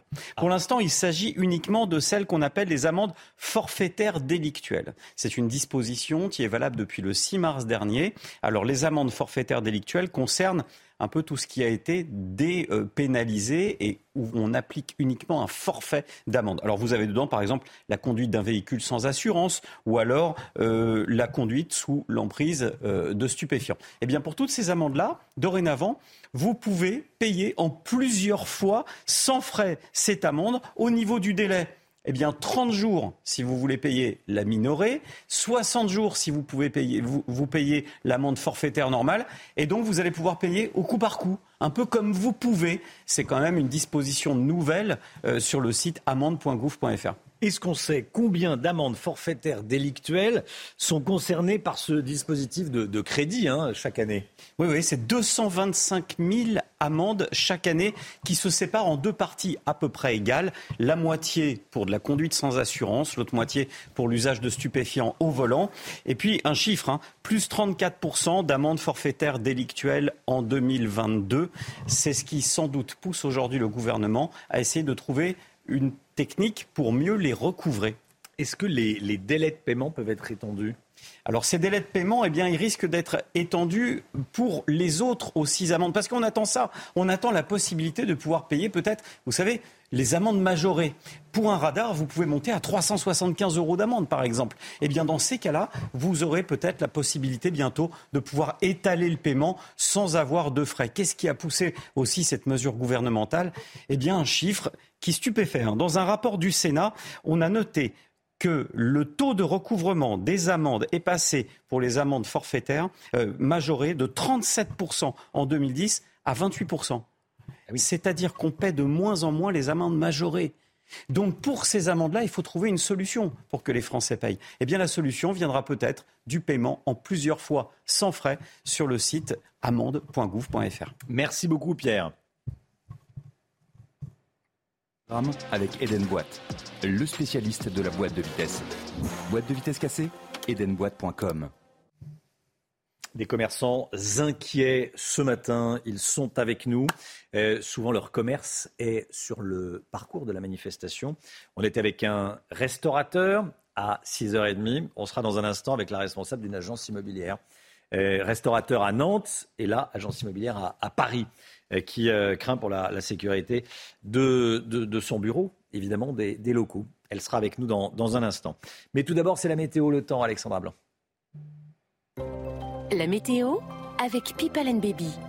Des crèches où les enfants apprennent en s'amusant. Le temps est calme aujourd'hui, Alexandra. Oui, des conditions météo plutôt calmes avec euh, seulement quelques petits nuages ce matin sur les régions du nord ou encore en allant euh, vers le Val-de-Saône avec euh, localement un temps assez brumeux aussi du côté de la Lorraine ou encore de l'Alsace. Et puis dans l'après-midi, regardez, un temps assez contrasté. Plus vous irez vers le sud, plus vous aurez du grand beau temps puisque sur les régions du nord, on va avoir l'arrivée d'une nouvelle perturbation. Perturbation principalement entre la Bretagne et la pointe du Cotentin qui donnera d'une part des averses mais également quelques bonnes rafales de vent. Donc des conditions météo assez contrastées. Puis si vous êtes du côté des Alpes, attention, le risque d'avalanche sera bien présent aujourd'hui. Côté température, eh bien, c'est froid ce matin, moins 2, moins 3 degrés entre la Champagne et l'Alsace, moins 3 degrés également au Puy-en-Velay ou encore moins 1 degré à Clermont-Ferrand. Donc retour des gelées matinales ce matin, il fait froid, hein, notamment entre le centre et le nord-est. Et puis dans l'après-midi, regardez, les températures vont de nouveau grimper, pic de douceur, hein, notamment dans le sud-ouest avec 22 degrés à Bordeaux ou encore 20 degrés à Biarritz. Vous gagnerez quelques degrés également à Limoges, encore à Clermont-Ferrand avec 18 degrés. Vous aurez localement 13 degrés à Paris. Demain, petit pic de chaleur attendu sur le sud-ouest, notamment entre l'Occitanie et le Pays Basque. On retrouvera après une dégradation à partir de jeudi. Un temps beaucoup plus agité pour la fin de semaine. On en reparle. Théo avec People Baby. Des crèches où les enfants apprennent en s'amusant. C'est News, il est 7h29. Merci d'être avec nous. Vous regardez la matinale, vous avez bien raison à la une ce matin. Journée de blocage à nouveau en France. Nous serons dans un instant avec nos reporters sur le terrain pour juger de l'ampleur de la mobilisation des lycéens et des éboueurs. Vous allez voir. Et on sera avec Maureen Vidal en direct avec nous. 69% des Français souhaitent un référendum sur la réforme des retraites. C'est le résultat de notre sondage CSA pour CNews qu'on vous révèle ce matin. Nouvelle journée de manifestation contre la réforme des retraites aujourd'hui. Les commerçants sur les parcours de manifestation sont inquiets. Ils ont la parole ce matin dans, dans la matinale. Nous serons avec Lucie Caquiez. Elle est conseillère immobilière et son agence est sur le trajet de la manifestation à Paris. La jeunesse va-t-elle être mobilisée cet après-midi? La participation des jeunes pourrait augmenter. Selon une note des renseignements territoriaux, les blocages ont débuté très tôt dans certains établissements, mobilisant les, forces de l'ordre dès l'aube, hein, Marine. Oui, alors euh, Thibault Marcheteau, vous êtes avec euh, Charles Pousseau devant le lycée Jean Massé à Vitry-sur-Seine dans le Val-de-Marne. Thibault, le blocage a commencé il y a une demi-heure à peu près. Est-ce que vous pouvez nous expliquer la situation sur place? Effectivement, Marine, nous nous trouvons avec euh, Charles Pousseau devant ce lycée Jean Massé à Vitry-sur-Seine. Et vous le voyez sur les images, le lycée est bloqué depuis maintenant une demi-heure. Une dizaine d'élèves euh, sont arrivés avec des poubelles qu'ils ont déposées devant euh, la grille du, lycée. 1800 élèves dans ce lycée Jean Massé et une dizaine d'élèves qui bloquent l'entrée, l'accès au lycée, à ce lycée polyvalent. On a vu le proviseur. D'ailleurs, les poubelles ont été déposées devant les yeux du proviseur et du proviseur adjoint qui ne souhaite répondre à aucune question ni devant notre caméra ni d'ailleurs en off. On a vu aussi également des parents d'élèves qui sont également présents euh, à proximité du lycée pour vérifier que euh, leurs enfants qui bloquent le lycée, euh, ce blocage se passe bien et que tout, tout est en ordre pour, pour que le blocage se passe sans aucune violence ni aucune tension. On a vu également aussi beaucoup de voitures de police qui sont passées devant ce lycée. Une affiche d'ailleurs est posée sur les grilles, le lycée Jean Massé en colère et en grève. Les lycéens ont d'ailleurs fait la grève déjà jeudi dernier, jeudi 23 mars dernier. Les professeurs également faisaient la grève ce jeudi, euh, ce lundi pardon, lundi, mar, lundi 20 mars pardon, euh, le jour des épreuves du baccalauréat. Le blocage donc est en cours au lycée Jean Massé à Vitry-sur-Seine et devrait durer au moins une bonne partie de la matinée. Merci beaucoup Thibault. À Paris, les éboueurs de la ville reconduisent leur grève. Les détritus s'accumulent dans la capitale. Deux des trois incinérateurs d'Île-de-France sont bloqués. Il reste 7300 tonnes de déchets à ramasser. Maureen Vidal, vous êtes euh, sur le site de l'incinérateur d'Ivry-sur-Seine avec Florian Paume. Euh, que se passe-t-il? Un barrage filtrant est en cours. Oui, oui, Romain, c'est bien ça. Un barrage filtrant est en ce moment en cours, donc ici sur le site Victor Hugo d'Ivry-sur-Seine dans le Val-de-Marne, qui appartient à la mairie de Paris, exactement. Donc ce barrage filtrant consiste à euh, faire partir au conduite hein, tous les camions de collecte euh, des déchets vers la capitale. Donc euh, il est organisé hein, par les syndicats, évidemment, la CGT notamment. Les forces de l'ordre sont également présentes pour assurer le bon fonctionnement pour les départs.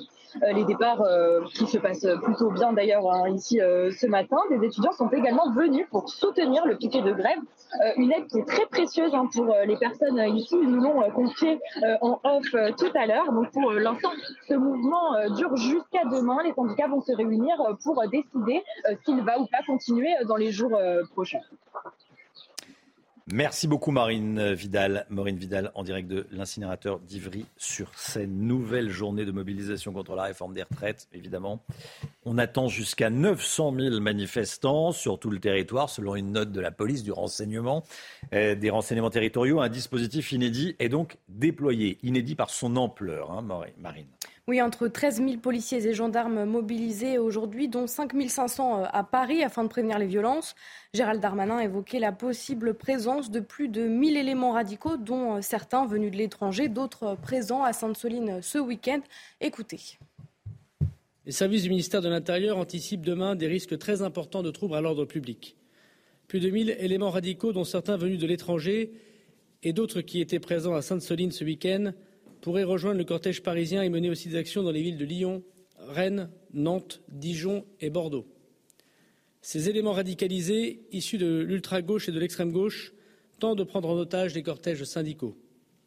Ils viennent pour casser, pour blesser et pour tuer des policiers et des gendarmes. Leur objectif n'a rien à voir avec la réforme des retraites.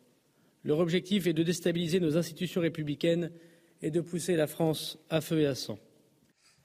Georges Fenech est avec nous, ancien magistrat et consultant CNews, bien sûr. Est-ce qu'il faut, Georges, durcir la loi contre les casseurs ou est-ce que euh, la France est, armée euh, juridiquement, judiciairement? Il y a eu une tentative en 2019 hmm. avec la loi du 10 avril 2019 qui faisait suite au débordement des Gilets jaunes, souvenez-vous. Et l'article 3 qui a fait polémique a été censuré par le Conseil constitutionnel. Que disait l'article 3 Il disait que le préfet pouvait prendre une interdiction administrative euh, de participer à, une manifestation contre un individu contre lequel il y avait des soupçons de, passage à l'acte. Or, malheureusement, ce texte a été, cette disposition, retoquée par le Conseil constitutionnel. Et c'est un véritable manque. Il était question de réécrire ce dispositif, eh ben, nous l'attendons toujours. En tout cas, les forces de l'ordre, elles l'attendent. Merci beaucoup, Georges. Restez bien avec nous, euh, bien sûr.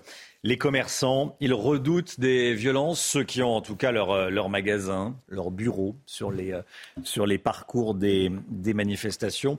C'est le cas à Nantes. On était il y a une heure en direct avec un, restaurateur nantais. C'est le cas également dans, dans la capitale. Regardez ce reportage de la rédaction de CNews.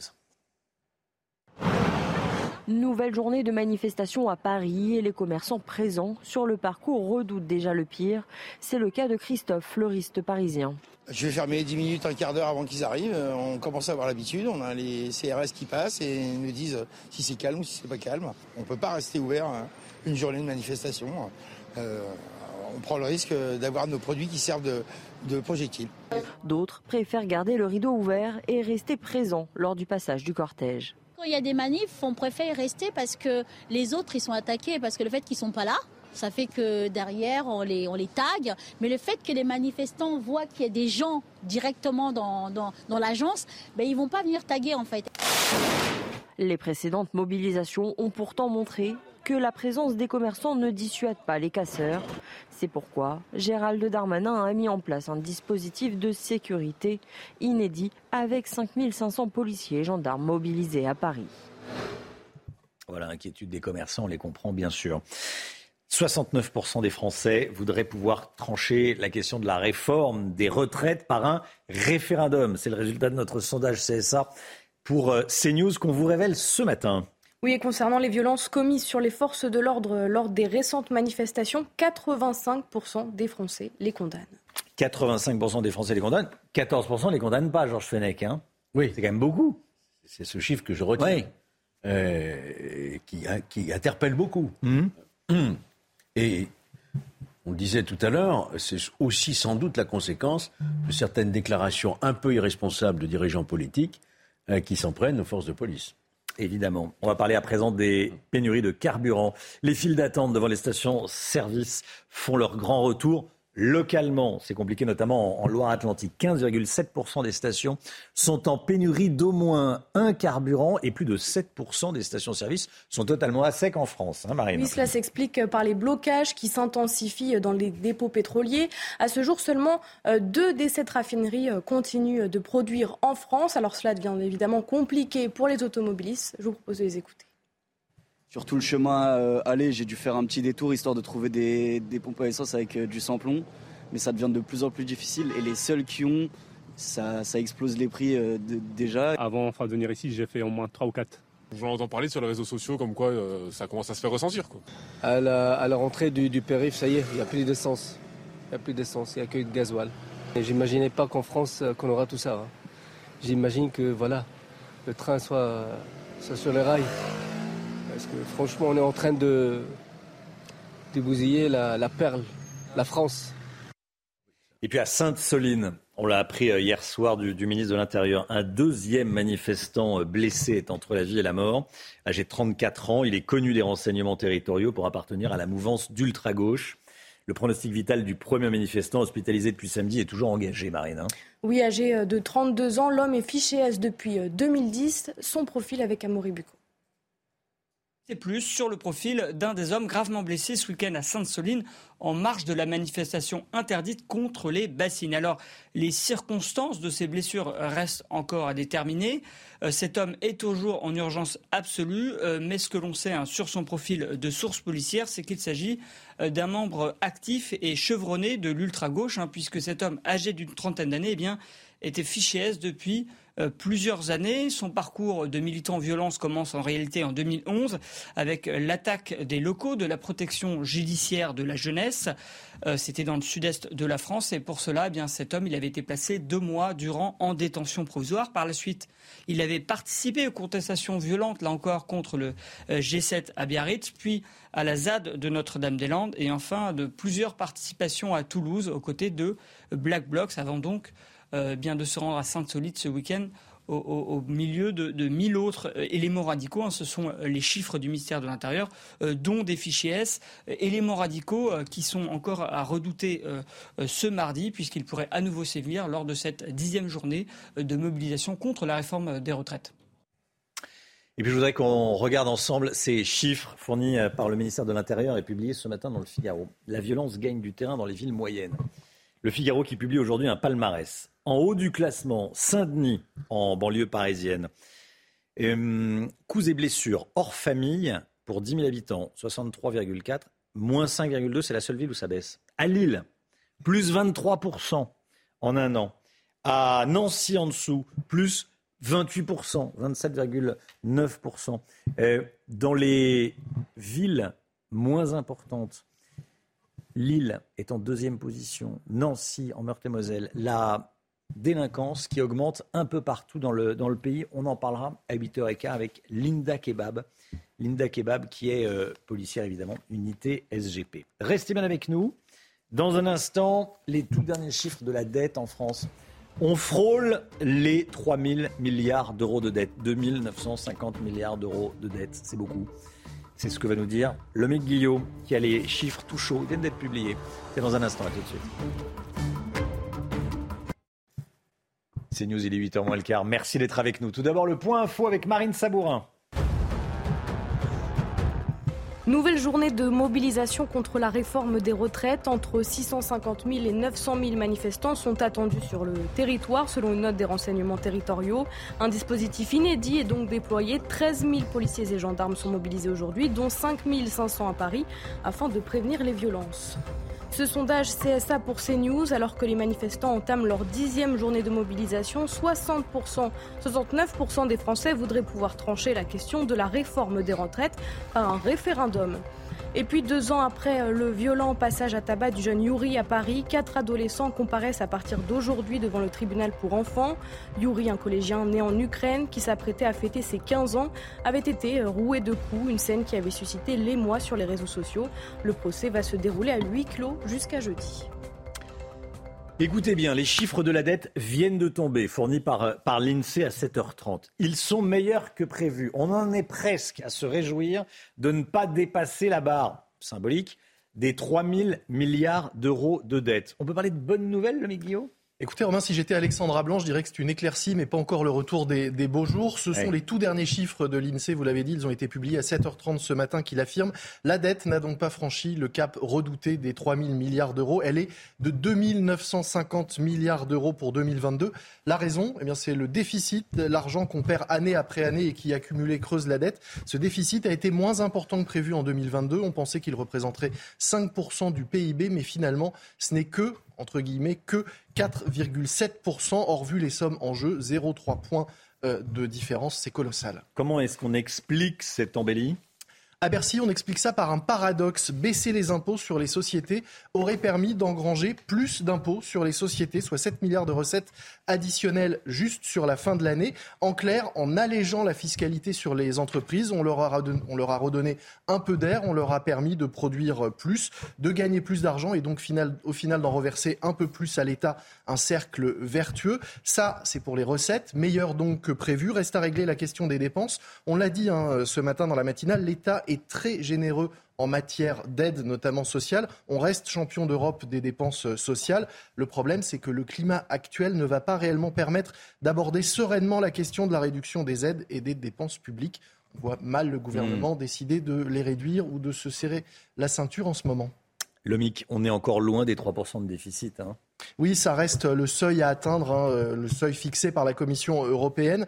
C'est pour ça que je parle d'ailleurs d'éclaircie. C'est moins pire que prévu, mais c'est pas encore mieux. L'objectif de passer sur, sous les 3% de déficit reste d'actualité pour 2027. C'est aussi pour ça d'ailleurs que Bruno Le Maire ne se veut pas inutilement positif ce matin. Il a déjà réagi à ces chiffres en déclarant que produire plus restait le seul moyen de faire baisser la part de la dette. Nous avons fait le choix, dit-il, d'accroître les recettes plutôt que de tailler dans les dépenses. Pour lui, il faut avant tout relancer la production en France. La France ne produit pas suffisamment pour financer son train de vie. Quand vous avez un trou dans les comptes, hein, eh bien c'est que soit vous dépensez trop, soit vous ne gagnez pas assez.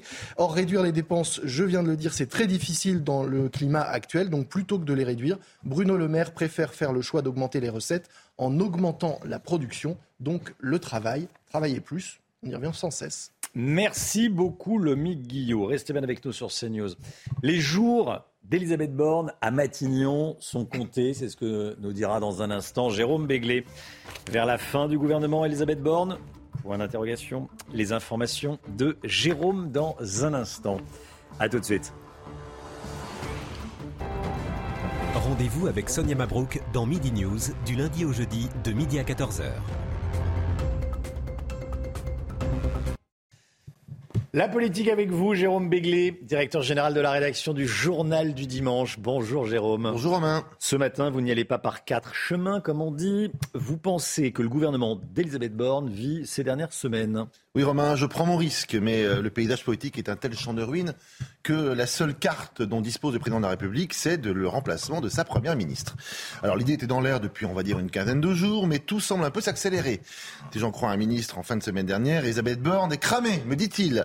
Alors, elle pensait trouver une majorité à l'Assemblée, elle pensait qu'elle pourrait éviter le 49-3, elle pensait qu'elle arriverait à se réconcilier avec les syndicats. Bah, autant d'échecs et de ratages. alors que le pouvoir exécutif sort euh, singulièrement affaibli de la séquence, voilà qu'elle annonce dans une interview à l'AFP dimanche soir qu'elle ne va pas utiliser le 49-3 pour des textes non budgétaires. Se priver d'une disposition constitutionnelle au moment où euh, celle-ci serait la plus utile, voilà qui est quand même une initiative qui a fait grincer quelques dents. Cette annonce n'engage qu'elle, s'empresse-t-on de susurrer dans l'entourage du président de la République. Comprenez, son successeur n'est pas tenu à cela et il n'y en a plus pour très longtemps. Alors, autre indice d'un remplacement proche, Aurélien Rousseau, qui est le directeur de cabinet d'Elisabeth Borne, est déjà sur le départ, officiellement pour des motifs personnels. C'est jamais très bon signe de perdre son principal collaborateur quand le temps se couvre. Enfin, le débat sur les retraites a montré que même au sein de Renaissance, de la majorité, on avait lâché la locataire de Matignon. Euh, les rangs de la majorité étaient vraiment très clairsemés euh, le jour où elle a bataillé contre la motion de censure. Bref, d'où qu'on se tourne, il n'y a plus guère de monde pour défendre Elisabeth Borne. Et ce n'est pas le déjeuner des ténors de la majorité et de la Macronie hier à l'Élysée qui dissipera cette mauvaise impression. Jérôme, alors, quelle serait la meilleure date pour euh, remplacer Elisabeth Borne à Matignon? Bonne question, Romain. Si son remplacement ne fait plus guère de doute, euh, la date effective euh, de celui-ci relève du casse-tête. On avait beaucoup raillé, rappelez-vous, François Mitterrand, qui, après avoir nommé Première ministre Edith Cresson, l'avait congédié 10 mois et 18 jours après sa nomination. Or, Elisabeth Borne est aujourd'hui en fonction depuis 10 mois et 11 jours. La remplacer à court terme, c'est acter le fait que les deux seules femmes qui ont occupé euh, euh, les lieux n'auront été que de très très courts CDD. On entend déjà les féministes euh, se déchaîner, à moins qu'une femme évidemment ne la remplace à Matignon. Mais quoi qu'il en soit, il y a urgence, car le poids politique de Madame Borne approche le zéro. Alors à mon avis, la fenêtre de tir s'ouvrira après la décision du Conseil constitutionnel, qui doit intervenir dans la première quinzaine d'avril. Soit il sanctionne une large partie de la loi sur les retraites et il sera aisé de faire porter l'échec sur la première ministre soit les sages en valident l'essentiel, et le président pourra remercier poliment sa collaboratrice, mais il faudra trouver un point de chute un peu reluisant quand même. Allez, je prends un petit pari avec vous. Le chef de l'État est en visite en Chine du 5 au 8 avril, puis après il va aux Pays-Bas les 11 et 12 avril. C'est à son retour de ces deux voyages que les choses sérieuses pourraient vraiment commencer. Restera le plus difficile après un échec, parce que remplacer son Premier ministre moins d'un an après sa, nomination, c'est évidemment un échec. Il faudra nommer un profil plus politique, plus solide et capable de trouver des majorités stables au Parlement. Une sorte de mouton à sympathe en somme, mais existe-t-il encore ou déjà en Macronie?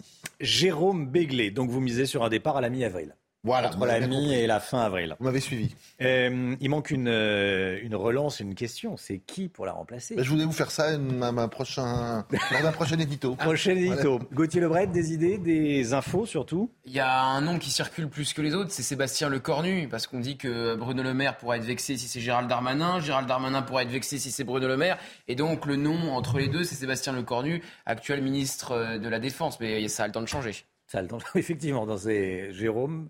Il est dans la shortlist. Il est dans la shortlist. Bon. Les infos sont validées par le directeur du JDD. Mais j'ai un autre nom, mais Ah, je vous le dirai ultérieurement. Jeudi Peut-être. Peut-être. Bon, allez, 8h moins 5. Merci d'être avec nous. La musique, comme tous les matins. La musique qui adoucit les mœurs, comme on dit. L'instant musique avec euh, Céline Dion, au cœur d'une polémique, tiens, en ce moment. Son tube culte, s'il en est, My Heart Will Go On, extrait du film Titanic, est absent du classement Billboard des meilleures chansons de film de tous les temps. C'est vrai qu'ils auraient pu lui faire une place. Hein. Euh, il lui avait pourtant permis de remporter un, Os- un Oscar. Euh, pas de quoi décourager la chanteuse qui a sorti un nouveau clip de cette chanson. Regardez et profitez surtout. On profite tous ensemble. far across the distance and spaces between us.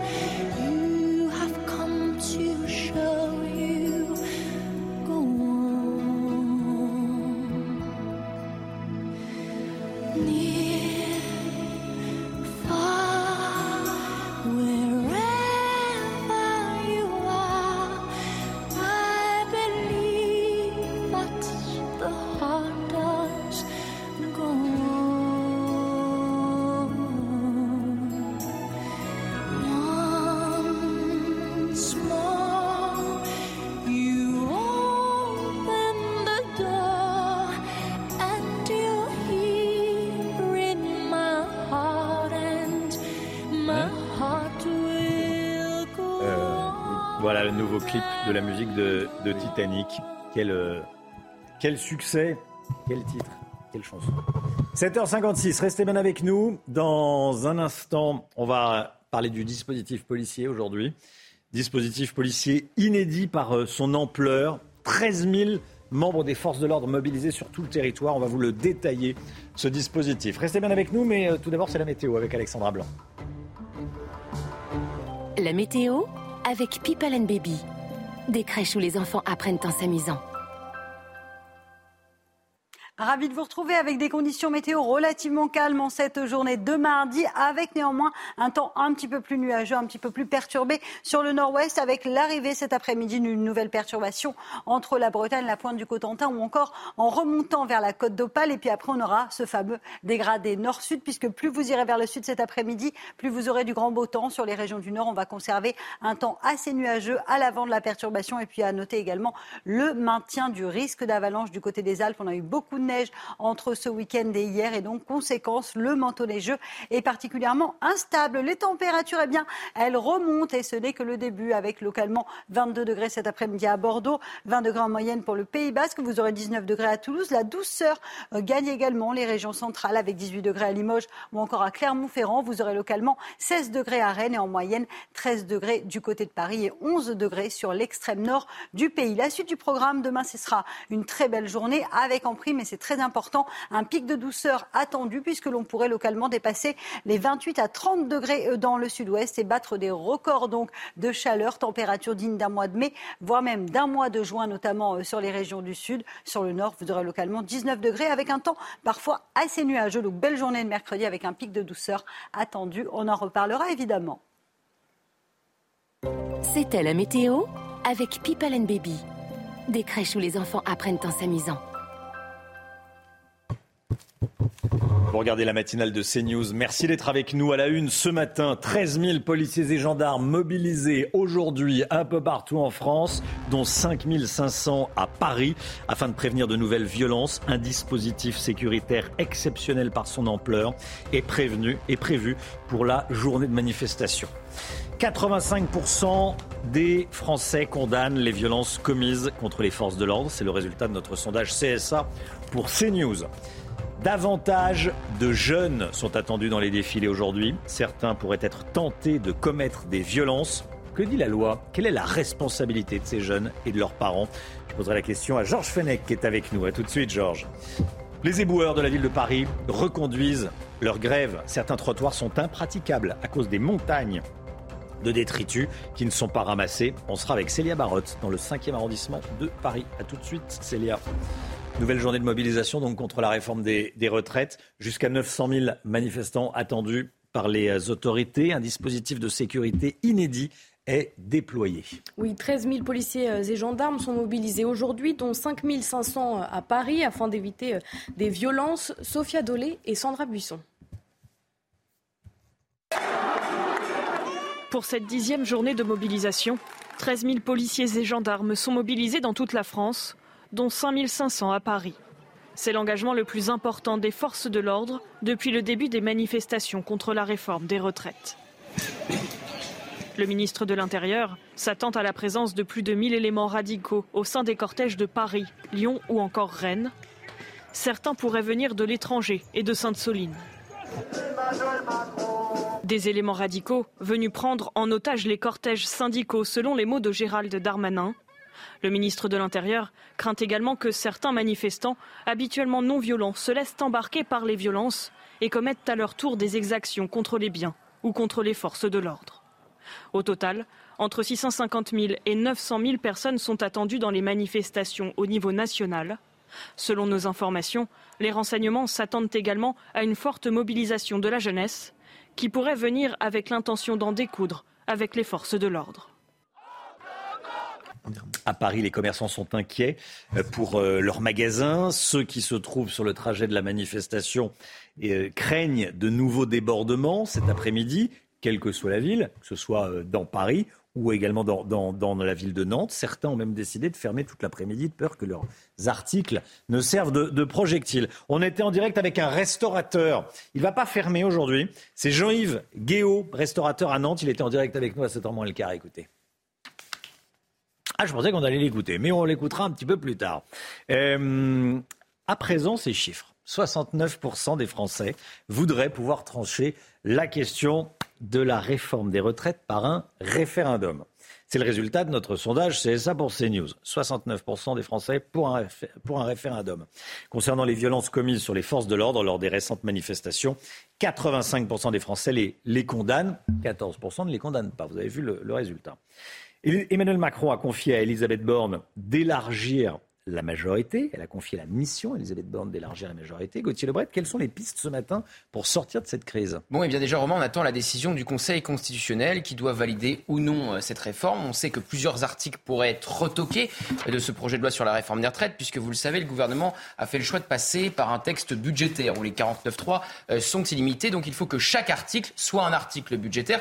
Or, il y a un doute, notamment sur l'article 2, sur l'index senior. Et puis, le Conseil constitutionnel, c'est beaucoup moins probable, pourrait retoquer l'entièreté de cette réforme s'il jugeait bien que le gouvernement est passé trop en force avec euh, un 49-3 à l'Assemblée, un vote bloqué au Sénat et en limitant le nombre de jours de débat. Ensuite, vous l'avez dit, il y a le référendum. Emmanuel Macron n'en veut pas, contrairement donc à 69% des Français. C'est notre sondage CSA pour CNews, c'est quasiment les mêmes, 7 sur 10, qui sont opposés à cette réforme des retraites. Il y a un référendum qui est possible, c'est le référendum d'initiative partagée. Là aussi, le Conseil constitutionnel doit le valider. Il y a plus de 180 élus qui ont déjà signé ce référendum. Il faut 10% du corps électoral français pour qu'il soit soumis justement aux Français. 5 millions donc de signatures. Et puis enfin, Jérôme en parlait tout à l'heure, il y a le remaniement puisqu'Elisabeth Borne a la mission d'élargir la majorité, la mission impossible. Hier, cette nuit, elle a fait une série de tweets, euh, la Première ministre, où elle annonce le début donc des concertations. Ça va durer euh, trois semaines. La semaine prochaine, ça sera justement les chefs euh, de l'opposition pour essayer d'élargir cette fameuse majorité. Tout le monde lui a répondu non pour le moment, y compris Éric Ciotti, le patron des LR. Et puis, Elisabeth Borne a annoncé hier qu'elle allait plancher sur un nouveau contrat de méthode. Ça faisait longtemps qu'on ne nous avait pas fait le coup de la méthode. Souvent, c'est pour cacher eh bien, que le gouvernement est dans l'impasse. Merci Gauthier. On va partir sur les trottoirs parisiens. À Paris, les éboueurs de la ville reconduisent leur mouvement de grève. Les détritus s'accumulent dans la capitale. Deux des trois incinérateurs d'Île-de-France sont toujours bloqués. Il reste 7300 tonnes de déchets à ramasser. Ça fait du, travail pour la cellule de crise de euh, la maire Anne Hidalgo. Euh, pour l'instant, on ne voit pas vraiment le- les, les résultats. 7300 tonnes de déchets encore à ramasser. Célia Barotte, en direct avec nous depuis le 5e arrondissement de la capitale. Euh, vous êtes devant un, tas d'ordures, j'allais dire un tas d'immondices, bon, un tas d'ordures. Et encore, c'est pas en odorama. On le, voit, ce tas d'ordures, mais vous, vous le sentez aussi. Il en reste encore beaucoup. Il y a des camions poubelles, ceci dit, qui, qui ramassent ici ou là. hein. Oui, pas de grande amélioration, mais on est loin de la situation anarchique de ces derniers jours. Regardez, les déchets sont entassés, regroupés, prêts à être collectés. Une équipe de ramassage des déchets vient d'arriver.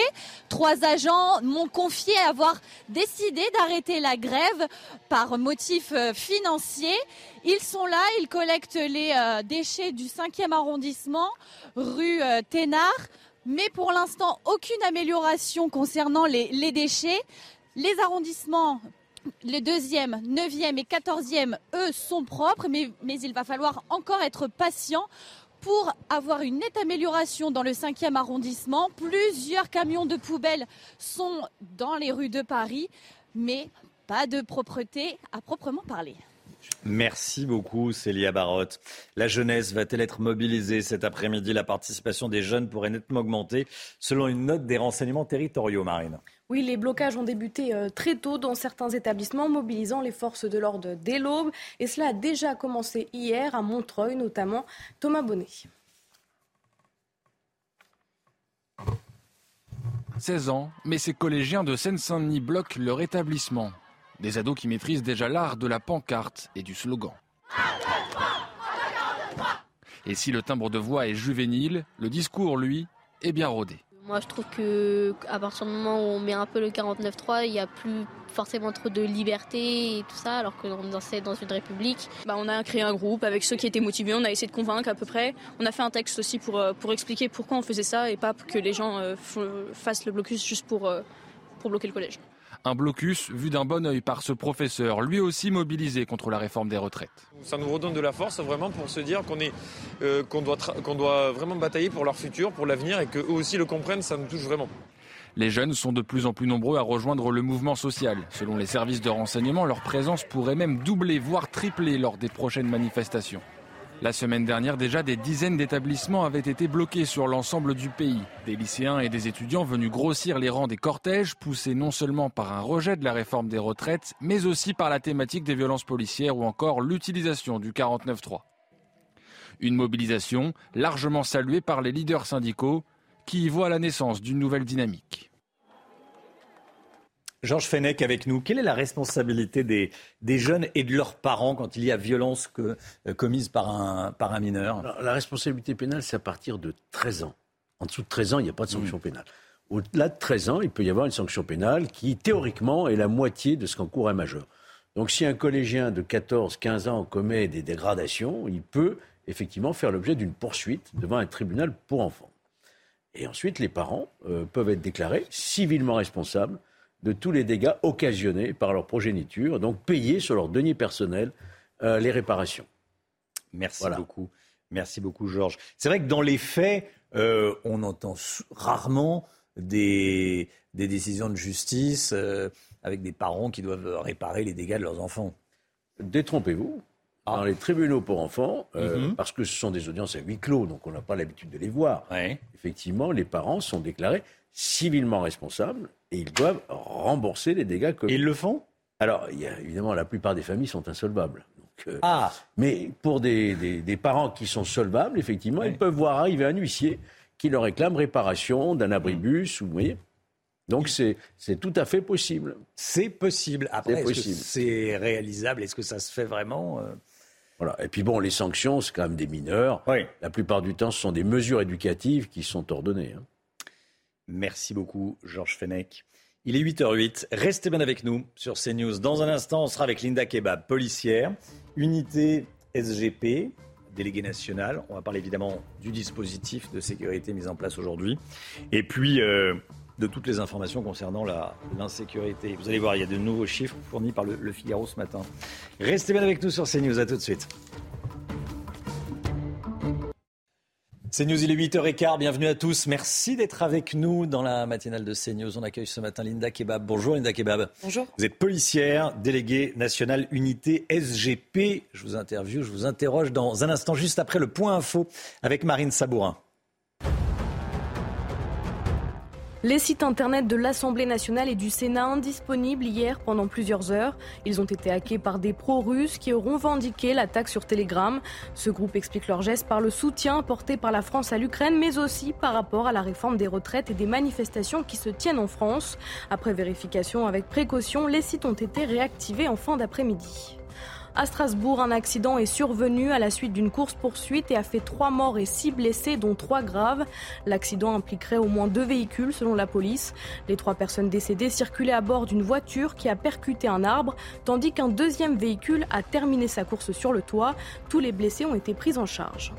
En Israël, le Premier ministre Benjamin Netanyahou annonce une pause dans le projet de réforme de la justice. Le texte qui divise le pays est à l'origine de fortes mobilisations depuis déjà plusieurs semaines. Le Premier ministre israélien veut ainsi parvenir à un large accord sur la réforme pour la prochaine session parlementaire du 5 au 13 avril. Linda Kebab est avec nous. Bonjour Linda Kebab. Merci d'être avec nous sur le plateau de la, de la matinale ce matin. On va parler évidemment de ce qui va se passer aujourd'hui.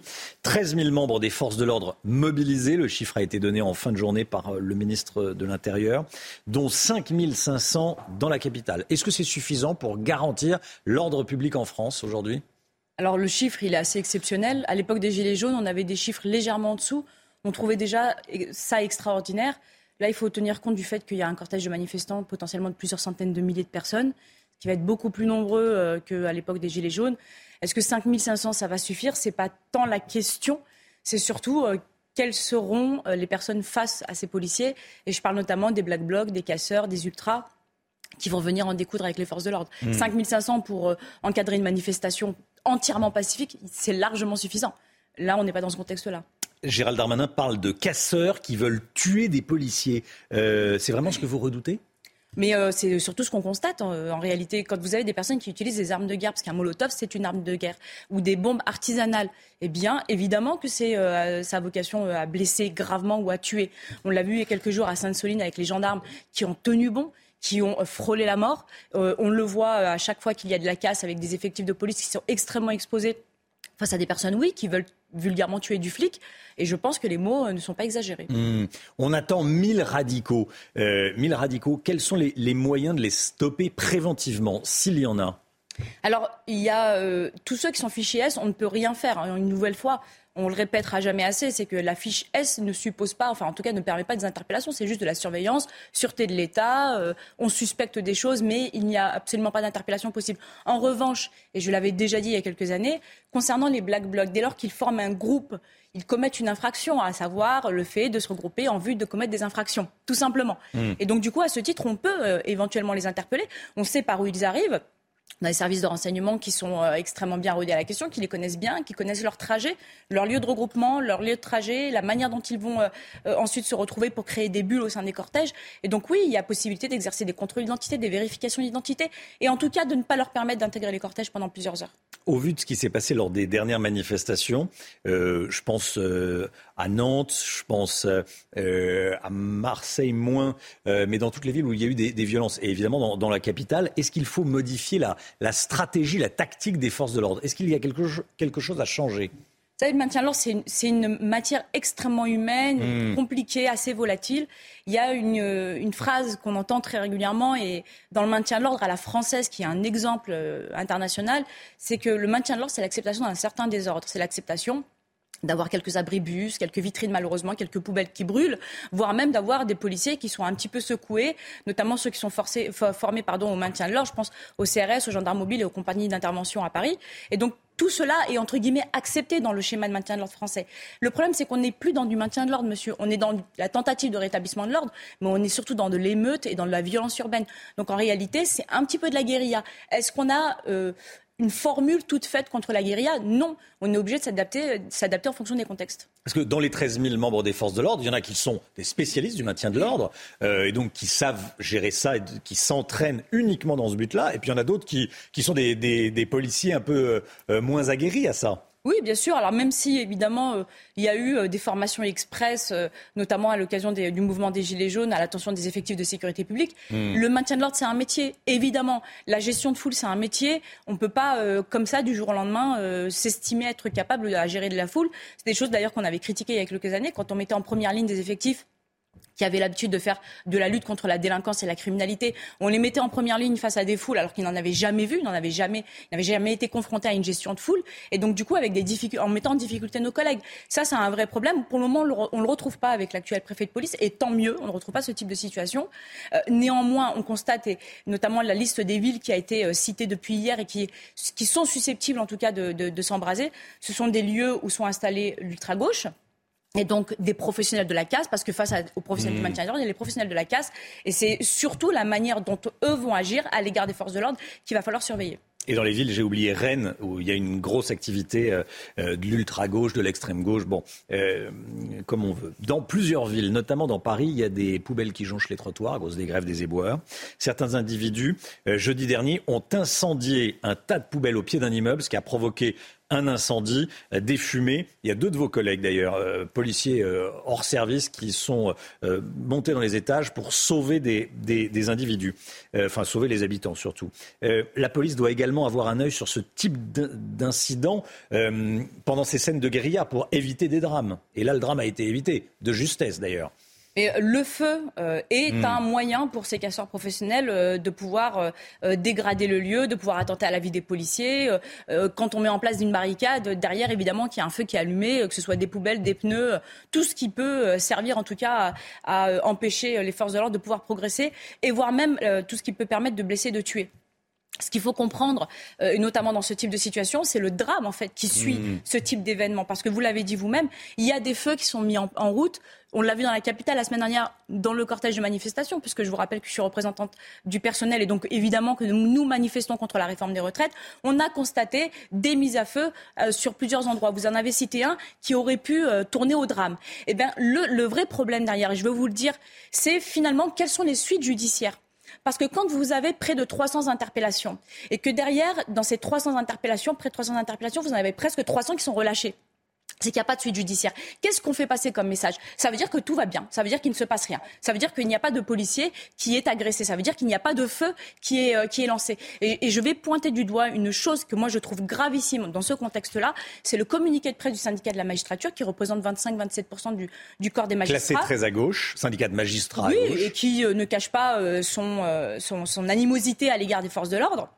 Et qui dit clairement qu'il ne donnera pas suite aux interpellations effectuées par les forces de l'ordre. Alors on pourra toujours jouer sur des difficultés à pouvoir identifier par- spécifiquement l'auteur, Mmh. notamment entre celui qui a mis euh, le produit inflammable, celui qui a mis le feu, celui qui a encouragé. C'est toujours très compliqué d'identifier parfaitement le rôle de chacun. Néanmoins, quand vous avez un syndicat de la magistrature qui représente un quart du corps, qui dit que de toute manière, quoi qu'il arrive, on ne donnera pas suite, je vais vous dire honnêtement, on va courir au drame. C'est euh, une justice politique. Le syndicat de la magistrature, pour euh, ceux qui s'en souviennent pas, c'était illustré avec le, le mur des cons. Voilà. Euh, c'est une justice politique que vous nous décrivez? Oui, je pense que très sincèrement, c'est une justice idéologique, surtout Idéologique, ouais. avec euh, cette harangue d'Oswald Bodo hein, dans les années 70, qui disait clairement qu'il fallait prendre, et je cite, position pour le voleur contre le policier. Ça veut tout dire. Et donc aujourd'hui, on se retrouve avec ce type de situation, avec, je suis désolée, une position qui est extrêmement dangereuse, qui Mmh. est immorale et irresponsable, qui vient dire tout simplement au Black Bloc, faites donc, il n'y aura pas de suite. Pour l'instant, est-ce que vous voyez des jeunes de cité dans les manifestations? Alors pour le moment, ce qu'on appelle la délinquance opportuniste, on l'avait vu au moment du mouvement des Gilets jaunes. Après les casseurs, on avait des personnes qui arrivaient et qui faisaient la délinquance acquisitive, c'est-à-dire qui rentraient dans les magasins et qui les dépouillaient. Pour le moment, c'est pas le cas. On n'a pas de délinquance, comme, vous, comme on dit vulgairement, issue des quartiers populaires. Mm. C'est euh, pas du tout le cas pour le moment. Euh, pourquoi? Parce qu'en fait, cette réforme des retraites, elle vient aussi toucher un petit peu tout le monde. On a euh, tous les niveaux socio-professionnels, particulièrement évidemment les classes moyennes et ouvrières.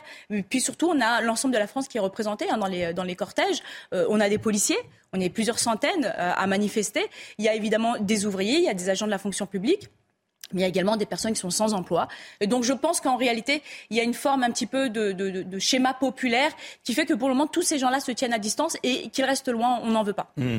Euh, on entend euh, beaucoup de choses sur la Brave M, les, les policiers à moto. C'est une brigade qui interpelle? Alors c'est une, une brigade qui a été mise en place pour réprimer les actions violentes. Hmm. Euh, Brigade anticasseur. c'est une brigade anticasseurs. Alors le parallèle malheureux que beaucoup font, c'est celui avec les voltigeurs, qui ne sont pas du tout, qui n'ont pas du tout le même fonctionnement.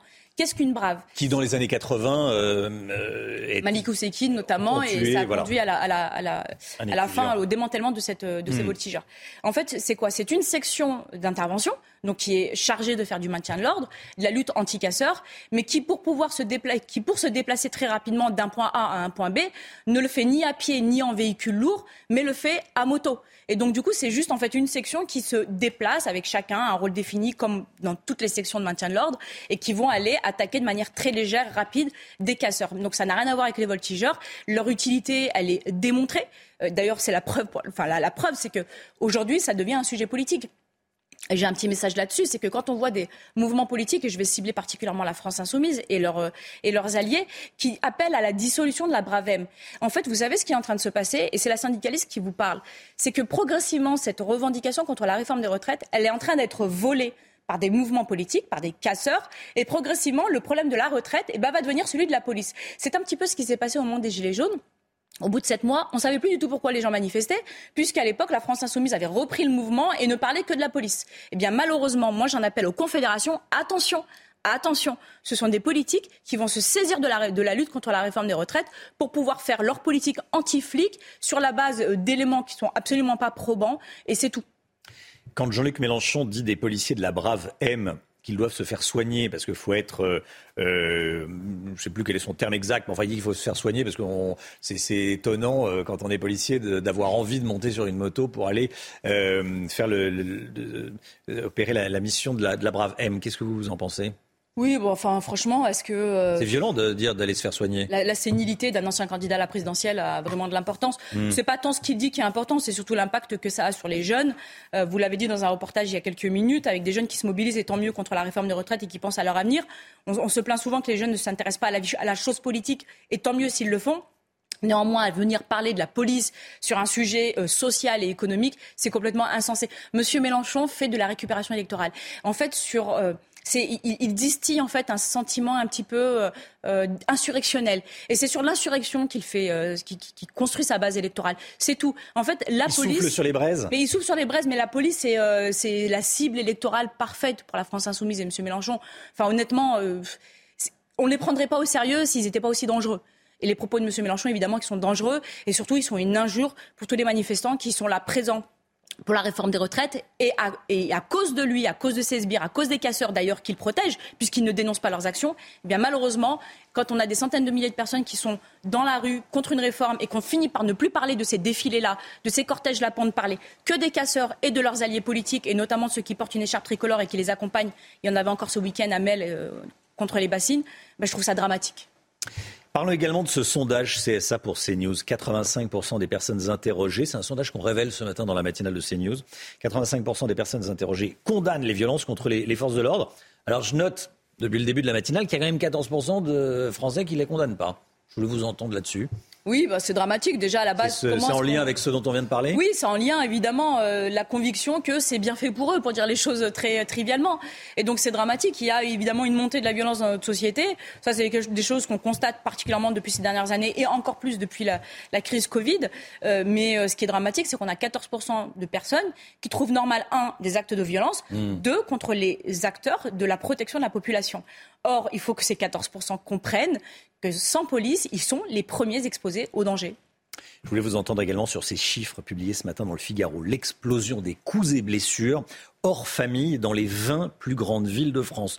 Euh, Plus 23% à Lille, plus 28% à Nancy, plus 30% à Bordeaux, plus 25% à Grenoble, plus 22% à Paris. Coups et blessures hors famille. C'est pas la violence intrafamiliale qui- est un sujet, mais qui n'est pas celui-ci. C'est coups et blessures dans la rue.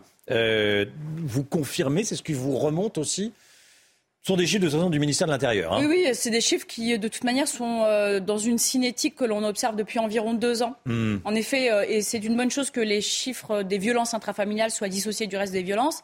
Euh, il y a deux ans C'est déjà. un sujet, mais c'en est un autre. C'est un autre sujet. Voilà. C'est un sujet, mais c'en est un autre.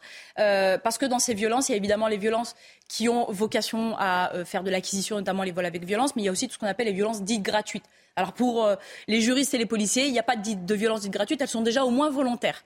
Et donc ces violences, elles sont en augmentation. Et d'ailleurs, euh, il y a un an ou deux, on avait le ministère de l'Intérieur qui, en publiant ces chiffres, certains euh, se satisfaisaient de voir le- les chiffres de la délinquance baisser de manière globale. Sauf que moi, j'avais déjà pointé du doigt à l'époque le fait que certes, les chiffres de la délinquance baissent de manière générale, mais ceux de la violence, eux, explosent. Et je pense que le plus important pour nos concitoyens, c'est surtout les chiffres de la violence qui sont importants. Pourquoi? Parce que même si c'est toujours désagréable, se faire euh, pirater sa carte bleue en ligne ou euh, se faire euh, voler quelque chose, c'est beaucoup moins traumatisant que de subir des violences. Et je pense que c'est un véritable sujet. C'est la représentation de la polarisation de notre société, un, dans le débat public, mais également aujourd'hui même sur la voie publique, où on constate de plus en plus sur le terrain, et nos collègues nous le disent, eh bien les gens ne parlent plus, ils en passent directement aux mains. Qu'est-ce qui se passe dans ce pays? On a parlé des grandes villes. C'est la même chose dans les villes moyennes, entre 20 000 et 100 000 habitants. Sainte, en Charente-Maritime, c'est pas Los Angeles, Sainte. C'est pas une grande ville, c'est une ville calme de l'ouest du, pays. L'ouest, c'est plutôt, euh, ça a cette réputation, en tout cas, d'être plutôt calme. Plus 80 euh, je- je- 40, plus 46% à Libourne, plus 62% à Lorient. Euh, Qu'est-ce qui se passe dans le pays? Qui agresse qui? C'est ça que je voudrais vous entendre dire et nous expliquer. Eh ben, malheureusement, c'est toujours. Qui agresse qui euh, Quel est le profil? C'est toujours en fait des profils de personnes qui sont euh, déjà connues des services de police. Savoir que c'est toujours une minorité de personnes qui sont déjà connues des services de police et de gendarmerie qui sont sous- qui sont des récidivistes. Et en fait, c'est toujours une petite frange qui va créer le plus gros de la délinquance. C'est les chiffres qui le disent. Et d'ailleurs, on constate et d'ailleurs on déplore souvent et on le dit, c'est que euh, les personnes ne, ne trouvent pas de réponse pénale forte qui euh, permettent de lutter contre la récidive, de véritables suivis. Il y a une difficulté, hein, le service public, je vous rappelle, en France a été démantelé. Il y a la question de la police, il y a la question de la justice, mais bien en amont, il y a la question de la prévention et de l'éducation qui ne nous concernerait pas, nous policiers directement, si nous ne devions pas finalement euh, ben, euh, récolter récupérer euh, les ratés de notre société. Qu'est-ce que ça veut dire? Ça veut dire qu'en gros, il y a une difficulté dans l'éducation, dans, la prévention.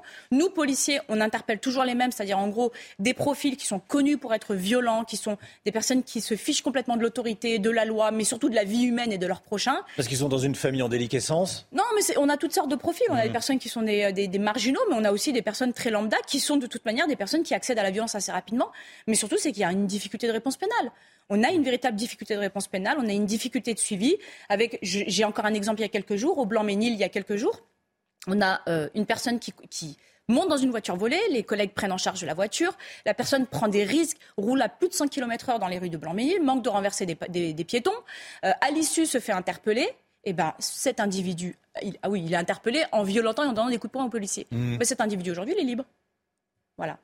C'est quoi la réponse pénale? C'est quoi le suivi? C'est quoi le Quel message? eh ben, c'est un profil d'un délinquant bien connu des services de police, qui est un habitué sur le 93 à commettre des exactions. Et donc il y a un magistrat qui dit la bonne Bah, décision, sous c'est de le contrôle libérer. judiciaire, sous contrôle judiciaire. C'est quoi la réponse en fait? C'est quoi le message qu'on fait passer à ces individus? Eh bien, continuez. Il y a de l'impunité. Et quand vous avez en plus derrière des gens qui disent, de toute manière, tape sur les forces de l'ordre, c'est limite presque bien, une, enfin, bien vu, pour dire les choses un peu simplement. Eh bien oui, évidemment, on se rend compte que euh, bah, la violence est un moyen d'expression aujourd'hui, particulièrement contre les personnes d'autorité, les professeurs, euh, les élus locaux, parfois les journalistes. On l'a vu ce week-end avec des journalistes qui ont été blessés par, euh, par les casseurs à Sainte-Soline. Et puis, évidemment, les policiers au bout du bout. 52% des professionnels qui sont victimes de violences sont des policiers. Linda Kebab, policière, déléguée nationale unité SGP. Merci beaucoup Merci vous. venue ce matin sur le, sur le plateau de la, de la matinale de, de CNews. Bonne journée à vous. Et la matinale continue tout de suite. CNews, il est 8h33. Merci d'être avec nous. Linda Kebab était l'invitée de la matinale. Merci à elle d'être euh, d'être venue sur le plateau.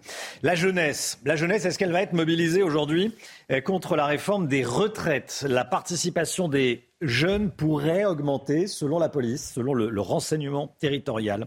Les blocages ont débuté euh, très tôt dans, certains établissements marines. hein. Oui, on retrouve tout de suite Thibaut Marcheteau. Thibaut, vous êtes avec Charles Pousseau devant le lycée Jean Massé à Vitry-sur-Seine dans le Val-de-Marne. Thibaut, le, le blocage a commencé il y a une heure et demie. Quelle est la situation sur place? Eh bien Marine, euh, effectivement, le, lycée a été bloqué. Le lycée Jean Massé à Vitry-sur-Seine a été bloqué depuis euh, une heure et demie. À cette heure, on a vu une dizaine d'individus, de lycéens, pas forcément d'ailleurs scolarisés dans ce lycée, euh, amener des poubelles devant les grilles du lycée.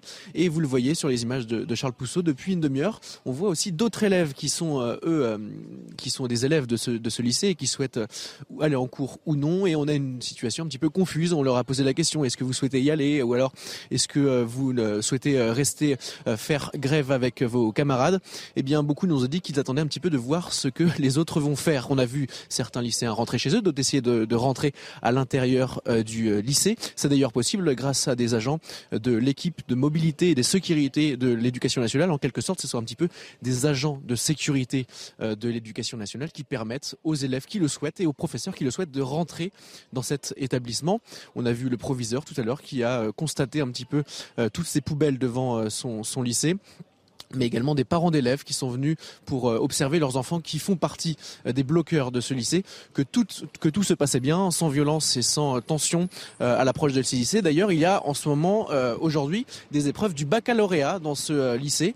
D'ailleurs, des personnes qui bloquent le lycée ce matin seront en épreuve du baccalauréat. Ce même parent d'élève nous disait tout à l'heure que sa fille bloque le lycée ce matin, ira aux épreuves de sciences de SVT en début d'après-midi et ensuite ira rejoindre le cortège parisien. Vous le voyez, il y a une prise de parole maintenant euh, des organisateurs de ce blocage qui essaient de convaincre un petit peu leurs camarades de euh, le- les rejoindre, en tout cas dans ce blocage du lycée à Jean Massé, ici à Vitry-sur-Seine. Merci beaucoup Thibaut Marcheteau pour ce point euh, euh, très complet devant ce, lycée d'Ivry-sur-Seine. Vous avez entendu euh, ce que nous disait Thibaut, hein, il y a des, élèves qui euh, bloquent le matin, passent l'après-midi l'épreuve du bac donc, et, euh, et vont manifester euh, dans l'après-midi. Ça fait des journées bien remplies. Hein. Ça fait des journées bien remplies. Ils sont Ouais, ils plutôt pas. décontractés pour l'épreuve du bac. Moi, là, je me souviens que j'étais pas aussi, euh, j'étais pas aussi décontracté. Je pensais pas aller, euh, aller manifester ou bloquer le lycée le jour du bac. Bon, bref, c'est comme ça. Merci beaucoup Thibaut Marcheteau avec Florian Paume pour les images. On va euh, partir voir les, hum, avec les, on va partir voir les éboueurs. Les éboueurs de la ville reconduisent leur grève. Enfin, en tout cas, je sais pas si on va voir les éboueurs, mais en tout cas, on va voir les, les poubelles. Les détritus s'accumulent dans la capitale, hein, Marine. Oui, Romain, euh, deux des trois incinérateurs en Ile-de-France sont toujours bloqués. Il reste 7300 tonnes de déchets à ramasser. Maureen Vidal, vous êtes avec Florian Paume sur un site de collecte de déchets à côté de l'incinérateur d'Ivry-sur-Seine. Maureen, que se passe-t-il? Eh bien, toujours un barrage filtrant ici, hein, euh, Marine, ce matin. Alors, euh, sur ce site euh, Victor Hugo, il appartient donc à la mairie. Ce sont les camions de collecte des déchets qui partent d'ici au compte-gouttes toutes les 8 minutes exactement vers la capitale. L'incinérateur, quant à lui, n'est pas en marche et sera bloqué par les manifestants dans la matinée de ce qu'on vient d'entendre. Donc, c'est un barrage filtrant qui est organisé par les syndicats, la CGT notamment. Les forces de l'ordre sont présentes également pour assurer le bon fonctionnement de, ce blocage, hein, pour les départs aussi, bien sûr, des camions, des étudiants sont venus également soutenir le piquet de grève ici. Euh, une aide qui est très précieuse et que certains nous ont confiée de primordial pour eux puisqu'il y a du monde. Euh, plus, il y a du monde, plus euh, il y aura de la visibilité pour leur mouvement. Pour l'instant, euh, ce mouvement dure jusqu'à euh, demain et euh, les syndicats se réuniront pour décider de la suite dans les prochains jours. Maureen Vidal, merci beaucoup Maureen. Nouvelle journée de mobilisation, donc jusqu'à 900 000 manifestants attendus. hein. Euh, un dispositif inédit est déployé. 13 000 policiers et gendarmes mobilisés, 5 500 dans la capitale, 13 000 au total, dont 5 500 dans la capitale. Gérald Darmanin a évoqué la présence de possible de plus de 1000 éléments radicaux, dont certains qui pourraient venir de l'étranger, d'autres euh, qui pourraient venir de Sainte-Soline. Écoutez-le. Les services du ministère de l'Intérieur anticipent demain des risques très importants de troubles à l'ordre public. Plus de 1000 éléments radicaux, dont certains venus de l'étranger et d'autres qui étaient présents à Sainte-Soline ce week-end, pourraient rejoindre le cortège parisien et mener aussi des actions dans les villes de Lyon, Rennes, Nantes, Dijon et Bordeaux. Ces éléments radicalisés, issus de l'ultra-gauche et de l'extrême-gauche, tentent de prendre en otage les cortèges syndicaux. Ils viennent pour casser, pour blesser et pour tuer des policiers et des gendarmes. Leur objectif n'a rien à voir avec la réforme des retraites. Leur objectif est de déstabiliser nos institutions républicaines et de pousser la France à feu et à sang. Et tous les matins, on vous consulte dans la matinale, vous le savez. hein. On vous a demandé si la justice devait être plus sévère à l'encontre des casseurs. Écoutez vos réponses, c'est votre avis. Ouais, quand même. Parce que ce qu'ils font, il y a des gens qui travaillent, ils sont cassés leur magasin, tout ça. Et aussi, ils ont prévu de partir à la retraite super tard. Si elle est en tout cas plus sévère avec les, les manifestations, elle devrait aussi l'être avec les forces de l'ordre. On devrait prendre des mesures un peu plus euh, importantes pour pouvoir éviter euh, ce genre de, de situation. quoi. C'est pas normal. On devrait pouvoir faire grève normalement. On devrait pouvoir manifester sans que ça dégénère. Peut-être que s'il y avait une vraie sanction ou une, en tout cas quelque chose qui prenait peut-être un peu plus au triple les casseurs, peut-être que ça se passerait moins, ou même une sensibilisation aussi de la part des grévistes qui pourraient dire que bah, ça aide pas la cause non plus, peut-être de casser. Georges Fenech avec nous, ancien magistrat, consultant CNews bien sûr. Est-ce qu'il faut, est-ce qu'on peut durcir la loi contre les casseurs? Bien sûr, on peut la durcir. C'est une question de volonté politique. On peut la durcir en amont et en aval. En amont, en interdisant de paraître dans des cortèges des individus fichés S et, considérés comme particulièrement dangereux. Mais ça a été retoqué, vous vous souvenez, par le Conseil constitutionnel en 2019. Il faudrait revoir la copie. Et puis en aval, peut-être aussi réfléchir, pourquoi pas, à ce qui existait dans les années 70, une loi proprement anti-casseur. À partir du moment où vous êtes dans un groupe qui commet des dégradations, vous supportez une responsabilité sans même qu'on ait besoin de démontrer ce que vous avez fait vous précisément. C'est la responsabilité collective d'un groupe. C'est une loi qui existait, qui avait été abrogée en 1981 avec l'arrivée de François Mitterrand, mais peut-être qu'aujourd'hui, on pourrait réfléchir à rétablir ce dispositif. Merci beaucoup, Georges Fenech. À Paris, les commerçants sont inquiets pour leurs magasins. Ceux qui se trouvent sur le trajet de la manifestation craignent de nouveaux débordements cet après-midi, Marine. hein. Oui, certains ont même décidé euh, de fermer toute l'après-midi de peur que leurs articles ne servent de projectiles. Pierre Emco et Sarah Varny sont allés à leur rencontre. Le récit est signé Mathilde Ibanez. Nouvelle journée de manifestation à Paris et les commerçants présents sur le parcours redoutent déjà le pire. C'est le cas de Christophe, fleuriste parisien. Je vais fermer 10 minutes, un quart d'heure avant qu'ils arrivent. Euh, On commence à avoir l'habitude. On a les CRS qui passent et nous disent si c'est calme ou si c'est pas calme. On ne peut pas rester ouvert hein, une journée de manifestation. Euh, on prend le risque d'avoir nos produits qui servent de, de projectiles. D'autres préfèrent garder le rideau ouvert et rester présents lors du passage du cortège. Quand il y a des manifs, on préfère rester parce que les autres, ils sont attaqués, parce que le fait qu'ils sont pas là, ça fait que derrière, on les, on les tague. Mais le fait que les manifestants voient qu'il y a des gens directement dans, dans, dans l'agence, ben, ils vont pas venir taguer en fait. Les précédentes mobilisations ont pourtant montré que la présence des commerçants ne dissuade pas les casseurs. C'est pourquoi Gérald Darmanin a mis en place un dispositif de sécurité inédit avec 5500 policiers et gendarmes mobilisés à Paris. Ces chiffres, ces chiffres. 69% des Français voudraient pouvoir trancher la question de la référendum, la question de la réforme des retraites par un référendum. C'est le résultat de notre sondage CSA pour CNews. 69% des Français disent qu'il faut un référendum. Euh, voilà. Après, euh, s'il y a un référendum, on aura une idée de la, du, du résultat. Mais bon, ça c'est notre sondage CSA pour CNews qu'on vous révèle ce matin. Autre chiffre, regardez, concernant les violences commises contre les forces de l'ordre. 85% des Français les condamnent. J'allais dire, on y ajouter heureusement. Il y en a quand même Il y en a quand même 14% qui ne les condamnent pas. Georges Fenech, c'est vrai qu'on on est attiré, euh, l'œil est attiré par ce chiffre, 14% qui ne les condamnent pas. Ça fait beaucoup de monde. Ça fait beaucoup de monde. 14%. Euh, alors qu'on sait que nos policiers, nos gendarmes sont pris pour cible, véritablement. Près d'un millier d'entre eux hein, depuis, euh, depuis ces dernières euh, manifestations. Et il- ce qui, m'amène à dire qu'il faut vraiment que les dirigeants politiques qui emploient des termes euh, contre la police réfléchissent à deux fois. Vous pensez Parce bien sûr que à Jean-Luc Mélenchon. Quelque part, c'est un quitus donné au cas- à ceux qui s'en prennent. Bien sûr, je pense à, à Jean-Luc Mélenchon, la police qui tue, etc. etc. Et on a une responsabilité politique devant le- les Faut Français quand on est un homme politique. Faut donner Même s'il l'exemple. est plus élu. Mais La police, c'est ce qui protège la République. C'est ce qui protège les manifestants eux-mêmes et qui sont pris pour cible. Et en plus, vous avez des dirigeants politiques qui les jettent en pâture. Comment Mm. voulez-vous que ça puisse fonctionner? Les files d'attente devant les stations-service, 15,7% des stations sont en pénurie d'au moins un carburant, essence ou gasoil. 7%, un peu plus de 7%, sont euh, totalement à sec, hein, Marine. Oui, cela s'explique par des blocages qui s'intensifient dans les dépôts pétroliers. À ce jour, seulement deux des sept raffineries continuent de produire en France et cela devient de plus en plus compliqué pour les automobilistes. Le chemin euh, aller, j'ai dû faire un petit détour histoire de trouver des, des pompes à essence avec euh, du sans-plomb. Mais ça devient de plus en plus difficile et les seuls qui ont, ça, ça explose les prix euh, de- déjà. Avant enfin, de venir ici, j'ai fait au moins 3 ou 4. J'en entends parler sur les réseaux sociaux comme quoi euh, ça commence à se faire ressentir. Quoi. À la, à la rentrée du, du périph', ça y est, il n'y a plus d'essence. Il n'y a plus d'essence, il n'y a que de gasoil. Et j'imaginais pas qu'en France, euh, qu'on aura tout ça. hein. J'imagine que voilà, le train soit, soit sur les rails. Parce que franchement, on est en train de, de bousiller la, la perle, la France. Allez, bon courage à vous tous. C'est- L'image là euh, résumait bien la situation. Vous voyez ce monsieur et derrière ce monsieur, euh, il y avait euh, un tas de poubelles. Voilà, bon ça, ça résume la situation en ce moment dans, dans le pays. Vivement que ça se calme.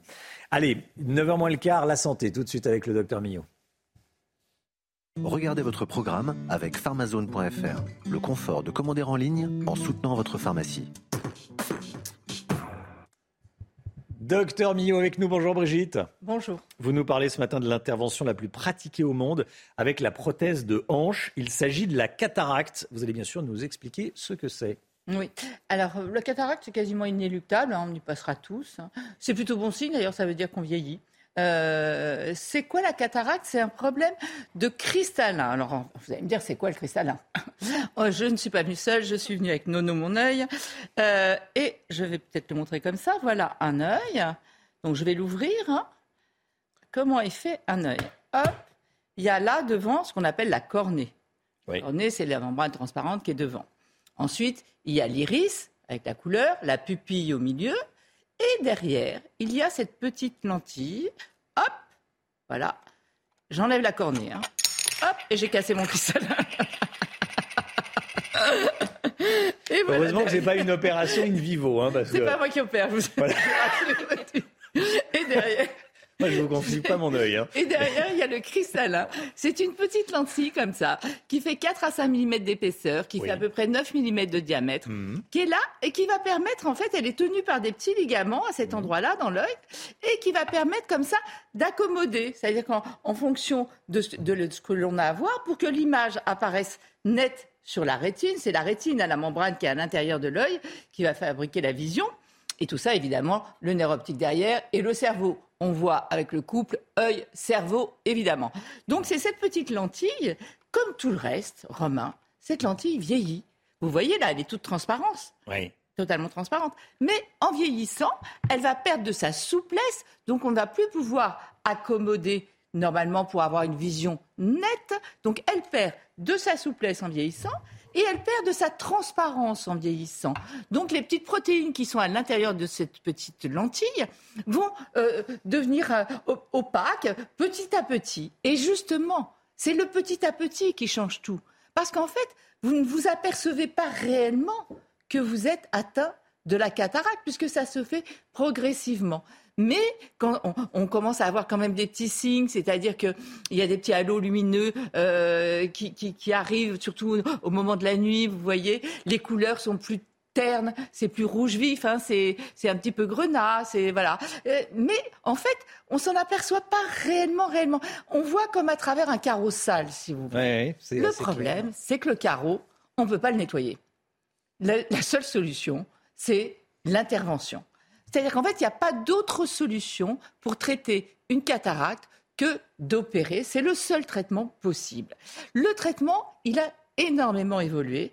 Il va falloir, en fait, changer cette lentille. On est bien d'accord, hein, puisque c'est cette lentille qui a perdu sa souplesse Hmm. et qui a perdu sa transparence. Comment ça se passe maintenant? D'abord, on opère toujours un œil après l'autre. On n'opère pas les deux en même temps. On ne fait plus, contrairement à avant, de piqûres dans l'œil pour endormir localement. On va vous endormir simplement avec des petites gouttes qui vont vous endormir. Et dans une des dernières techniques, on va, je vais vous montrer sur des images. Je, je vous rassure, j'ai pas mis les, des images d'intervention. Moi, je voulais les mettre, mais on les a pas mises quand même. C'est vrai d'entendre Euh, piqûre dans l'œil. Bon, ça Non, se fait pas- plus. a- Oui, j'ai compris, j'ai compris. Mais, mais bon. Alors maintenant, regardez gouttes. ce qu'on va faire. Enfin, pas moi, mais regardez, on pose un laser sur l'œil. Oui. Ce laser, il est incroyable. En 30 secondes, vous voyez le laser sur l'œil Oui. Le patient va bien, il discute et très bien. hein. Mhm. Euh, on pose ce laser et ce laser, en 30 secondes, il va détruire votre cristallin. Il va faire 15 000 petits cubes de 30 microns. Donc ça va être tout petit, petit, petit. Ça va être de la poussière de cristallin qui va être là, dans l'œil, dans la poche réservée au cristallin. Ensuite, Que va-t-on faire? Là, on va voir l'intervention, vous allez voir, du cristallin. Vous voyez le cristallin à gauche? Là, le laser fait son boulot. Hop, hop, hop. Il détruit tout ça. Et je vous dis, en quelques secondes, en 30 secondes, il a rendu ça à l'état de poussière. Et après, il ne restera plus au chirurgien qu'à venir faire une petite incision de 2 mm, passer un petit aspirateur tout petit et aller aspirer toutes ces poussières de cristallin. Une fois qu'il aura aspiré toutes ces poussières de cristallin, il va avec un autre petit cathéter, un, petit guide. L'implant, le nouveau cristallin est souple et roulé. Il l'injecte comme ça, toujours dans cette petite incision. Il n'y aura même pas de point de suture, il n'y aura rien du tout. Il va injecter la nouvelle lentille qui va s'ouvrir dans l'espace et hop, vous y voyez. Ça change la vie, ça change la vue. Je vous assure que les gens vous racontent après. Est-ce que, c'est douloureux? euh, Pardon Est-ce que c'est douloureux pour le patient Pas du tout. C'est inconfortable J'imagine qu'on vous triture l'œil, non Non, vraiment, ça n'a rien à voir euh, avec avant, c'est rien du tout. Euh, et je vous dis encore une fois, on fait toujours mm. un œil après l'autre. Mais et vous, le, lendemain, le lendemain, vous travaillez. Hein. Pourquoi on fait un œil après l'autre Par sécurité, pour euh, voilà. mais sinon, on pourrait voilà. On attend 15 jours, euh, entre 15 jours à 3 mois entre les deux. Je vais vous montrer maintenant en image de synthèse comment ça se passe. Regardez ce que je viens de vous raconter. Donc on arrive, une fois qu'on a broyé le cristallin, on vient avec ce petit aspirateur. Il est en, 15 000 petits cubes, hein. donc il est facile à aspirer. On l'aspire donc il disparaît de sa loge et hop, on va, à l'aide d'un guide, remettre une autre lentille. Formidable. Et voilà. Et le lendemain, je veux dire, vous travaillez. Et ça vous change vraiment euh, la vie. Et tout à coup, vous vous rendez compte que les couleurs, mhm. le rouge et le rouge, le bleu et le bleu, enfin, tout, et vous y voyez mieux, il n'y a plus de halo lumineux. Donc voilà, c'est une intervention qui est sûre, qui est efficace, qui est non douloureuse, et c'est le seul traitement de la cataracte. Et le diagnostic est vite fait. Hein. Pour savoir si vous avez une cataracte, vous allez chez votre ophtalmo, une petite goutte pour dilater l'œil, en deux secondes, il sait si vous avez une cataracte ou pas. Merci beaucoup, docteur. Vous avez regardé votre programme avec pharmazone.fr. Le confort de commander en ligne en soutenant votre pharmacie. 8h51, merci d'avoir choisi CNews pour démarrer cette journée, nouvelle journée de mobilisation, de manifestation, de grève contre la réforme des retraites. On va la suivre évidemment en direct sur CNews. 13 000 policiers mobilisés partout en France, hein, dans toutes les villes où il risque d'y avoir des, violences, et notamment dans la capitale, 5500 policiers. On en a beaucoup parlé euh, ce matin et on va continuer à en parler euh, tout au long de la, journée sur CNews. Dans un instant, c'est l'heure des pros avec Pascal Pro et tous ses invités. Marine Sabourin était avec nous ce matin, bravo Marine. Pour les, les, les journaux, avec le docteur Millot, bien sûr, Georges Fenech était avec nous, Alexandra Blanc, bien sûr, et Lomit Guillot et Gauthier Lebret. Dans un instant, c'est l'heure des pros avec Pascal Pro. Belle journée à vous sur CNews. Suite, Pascal Pro dans l'heure des pros.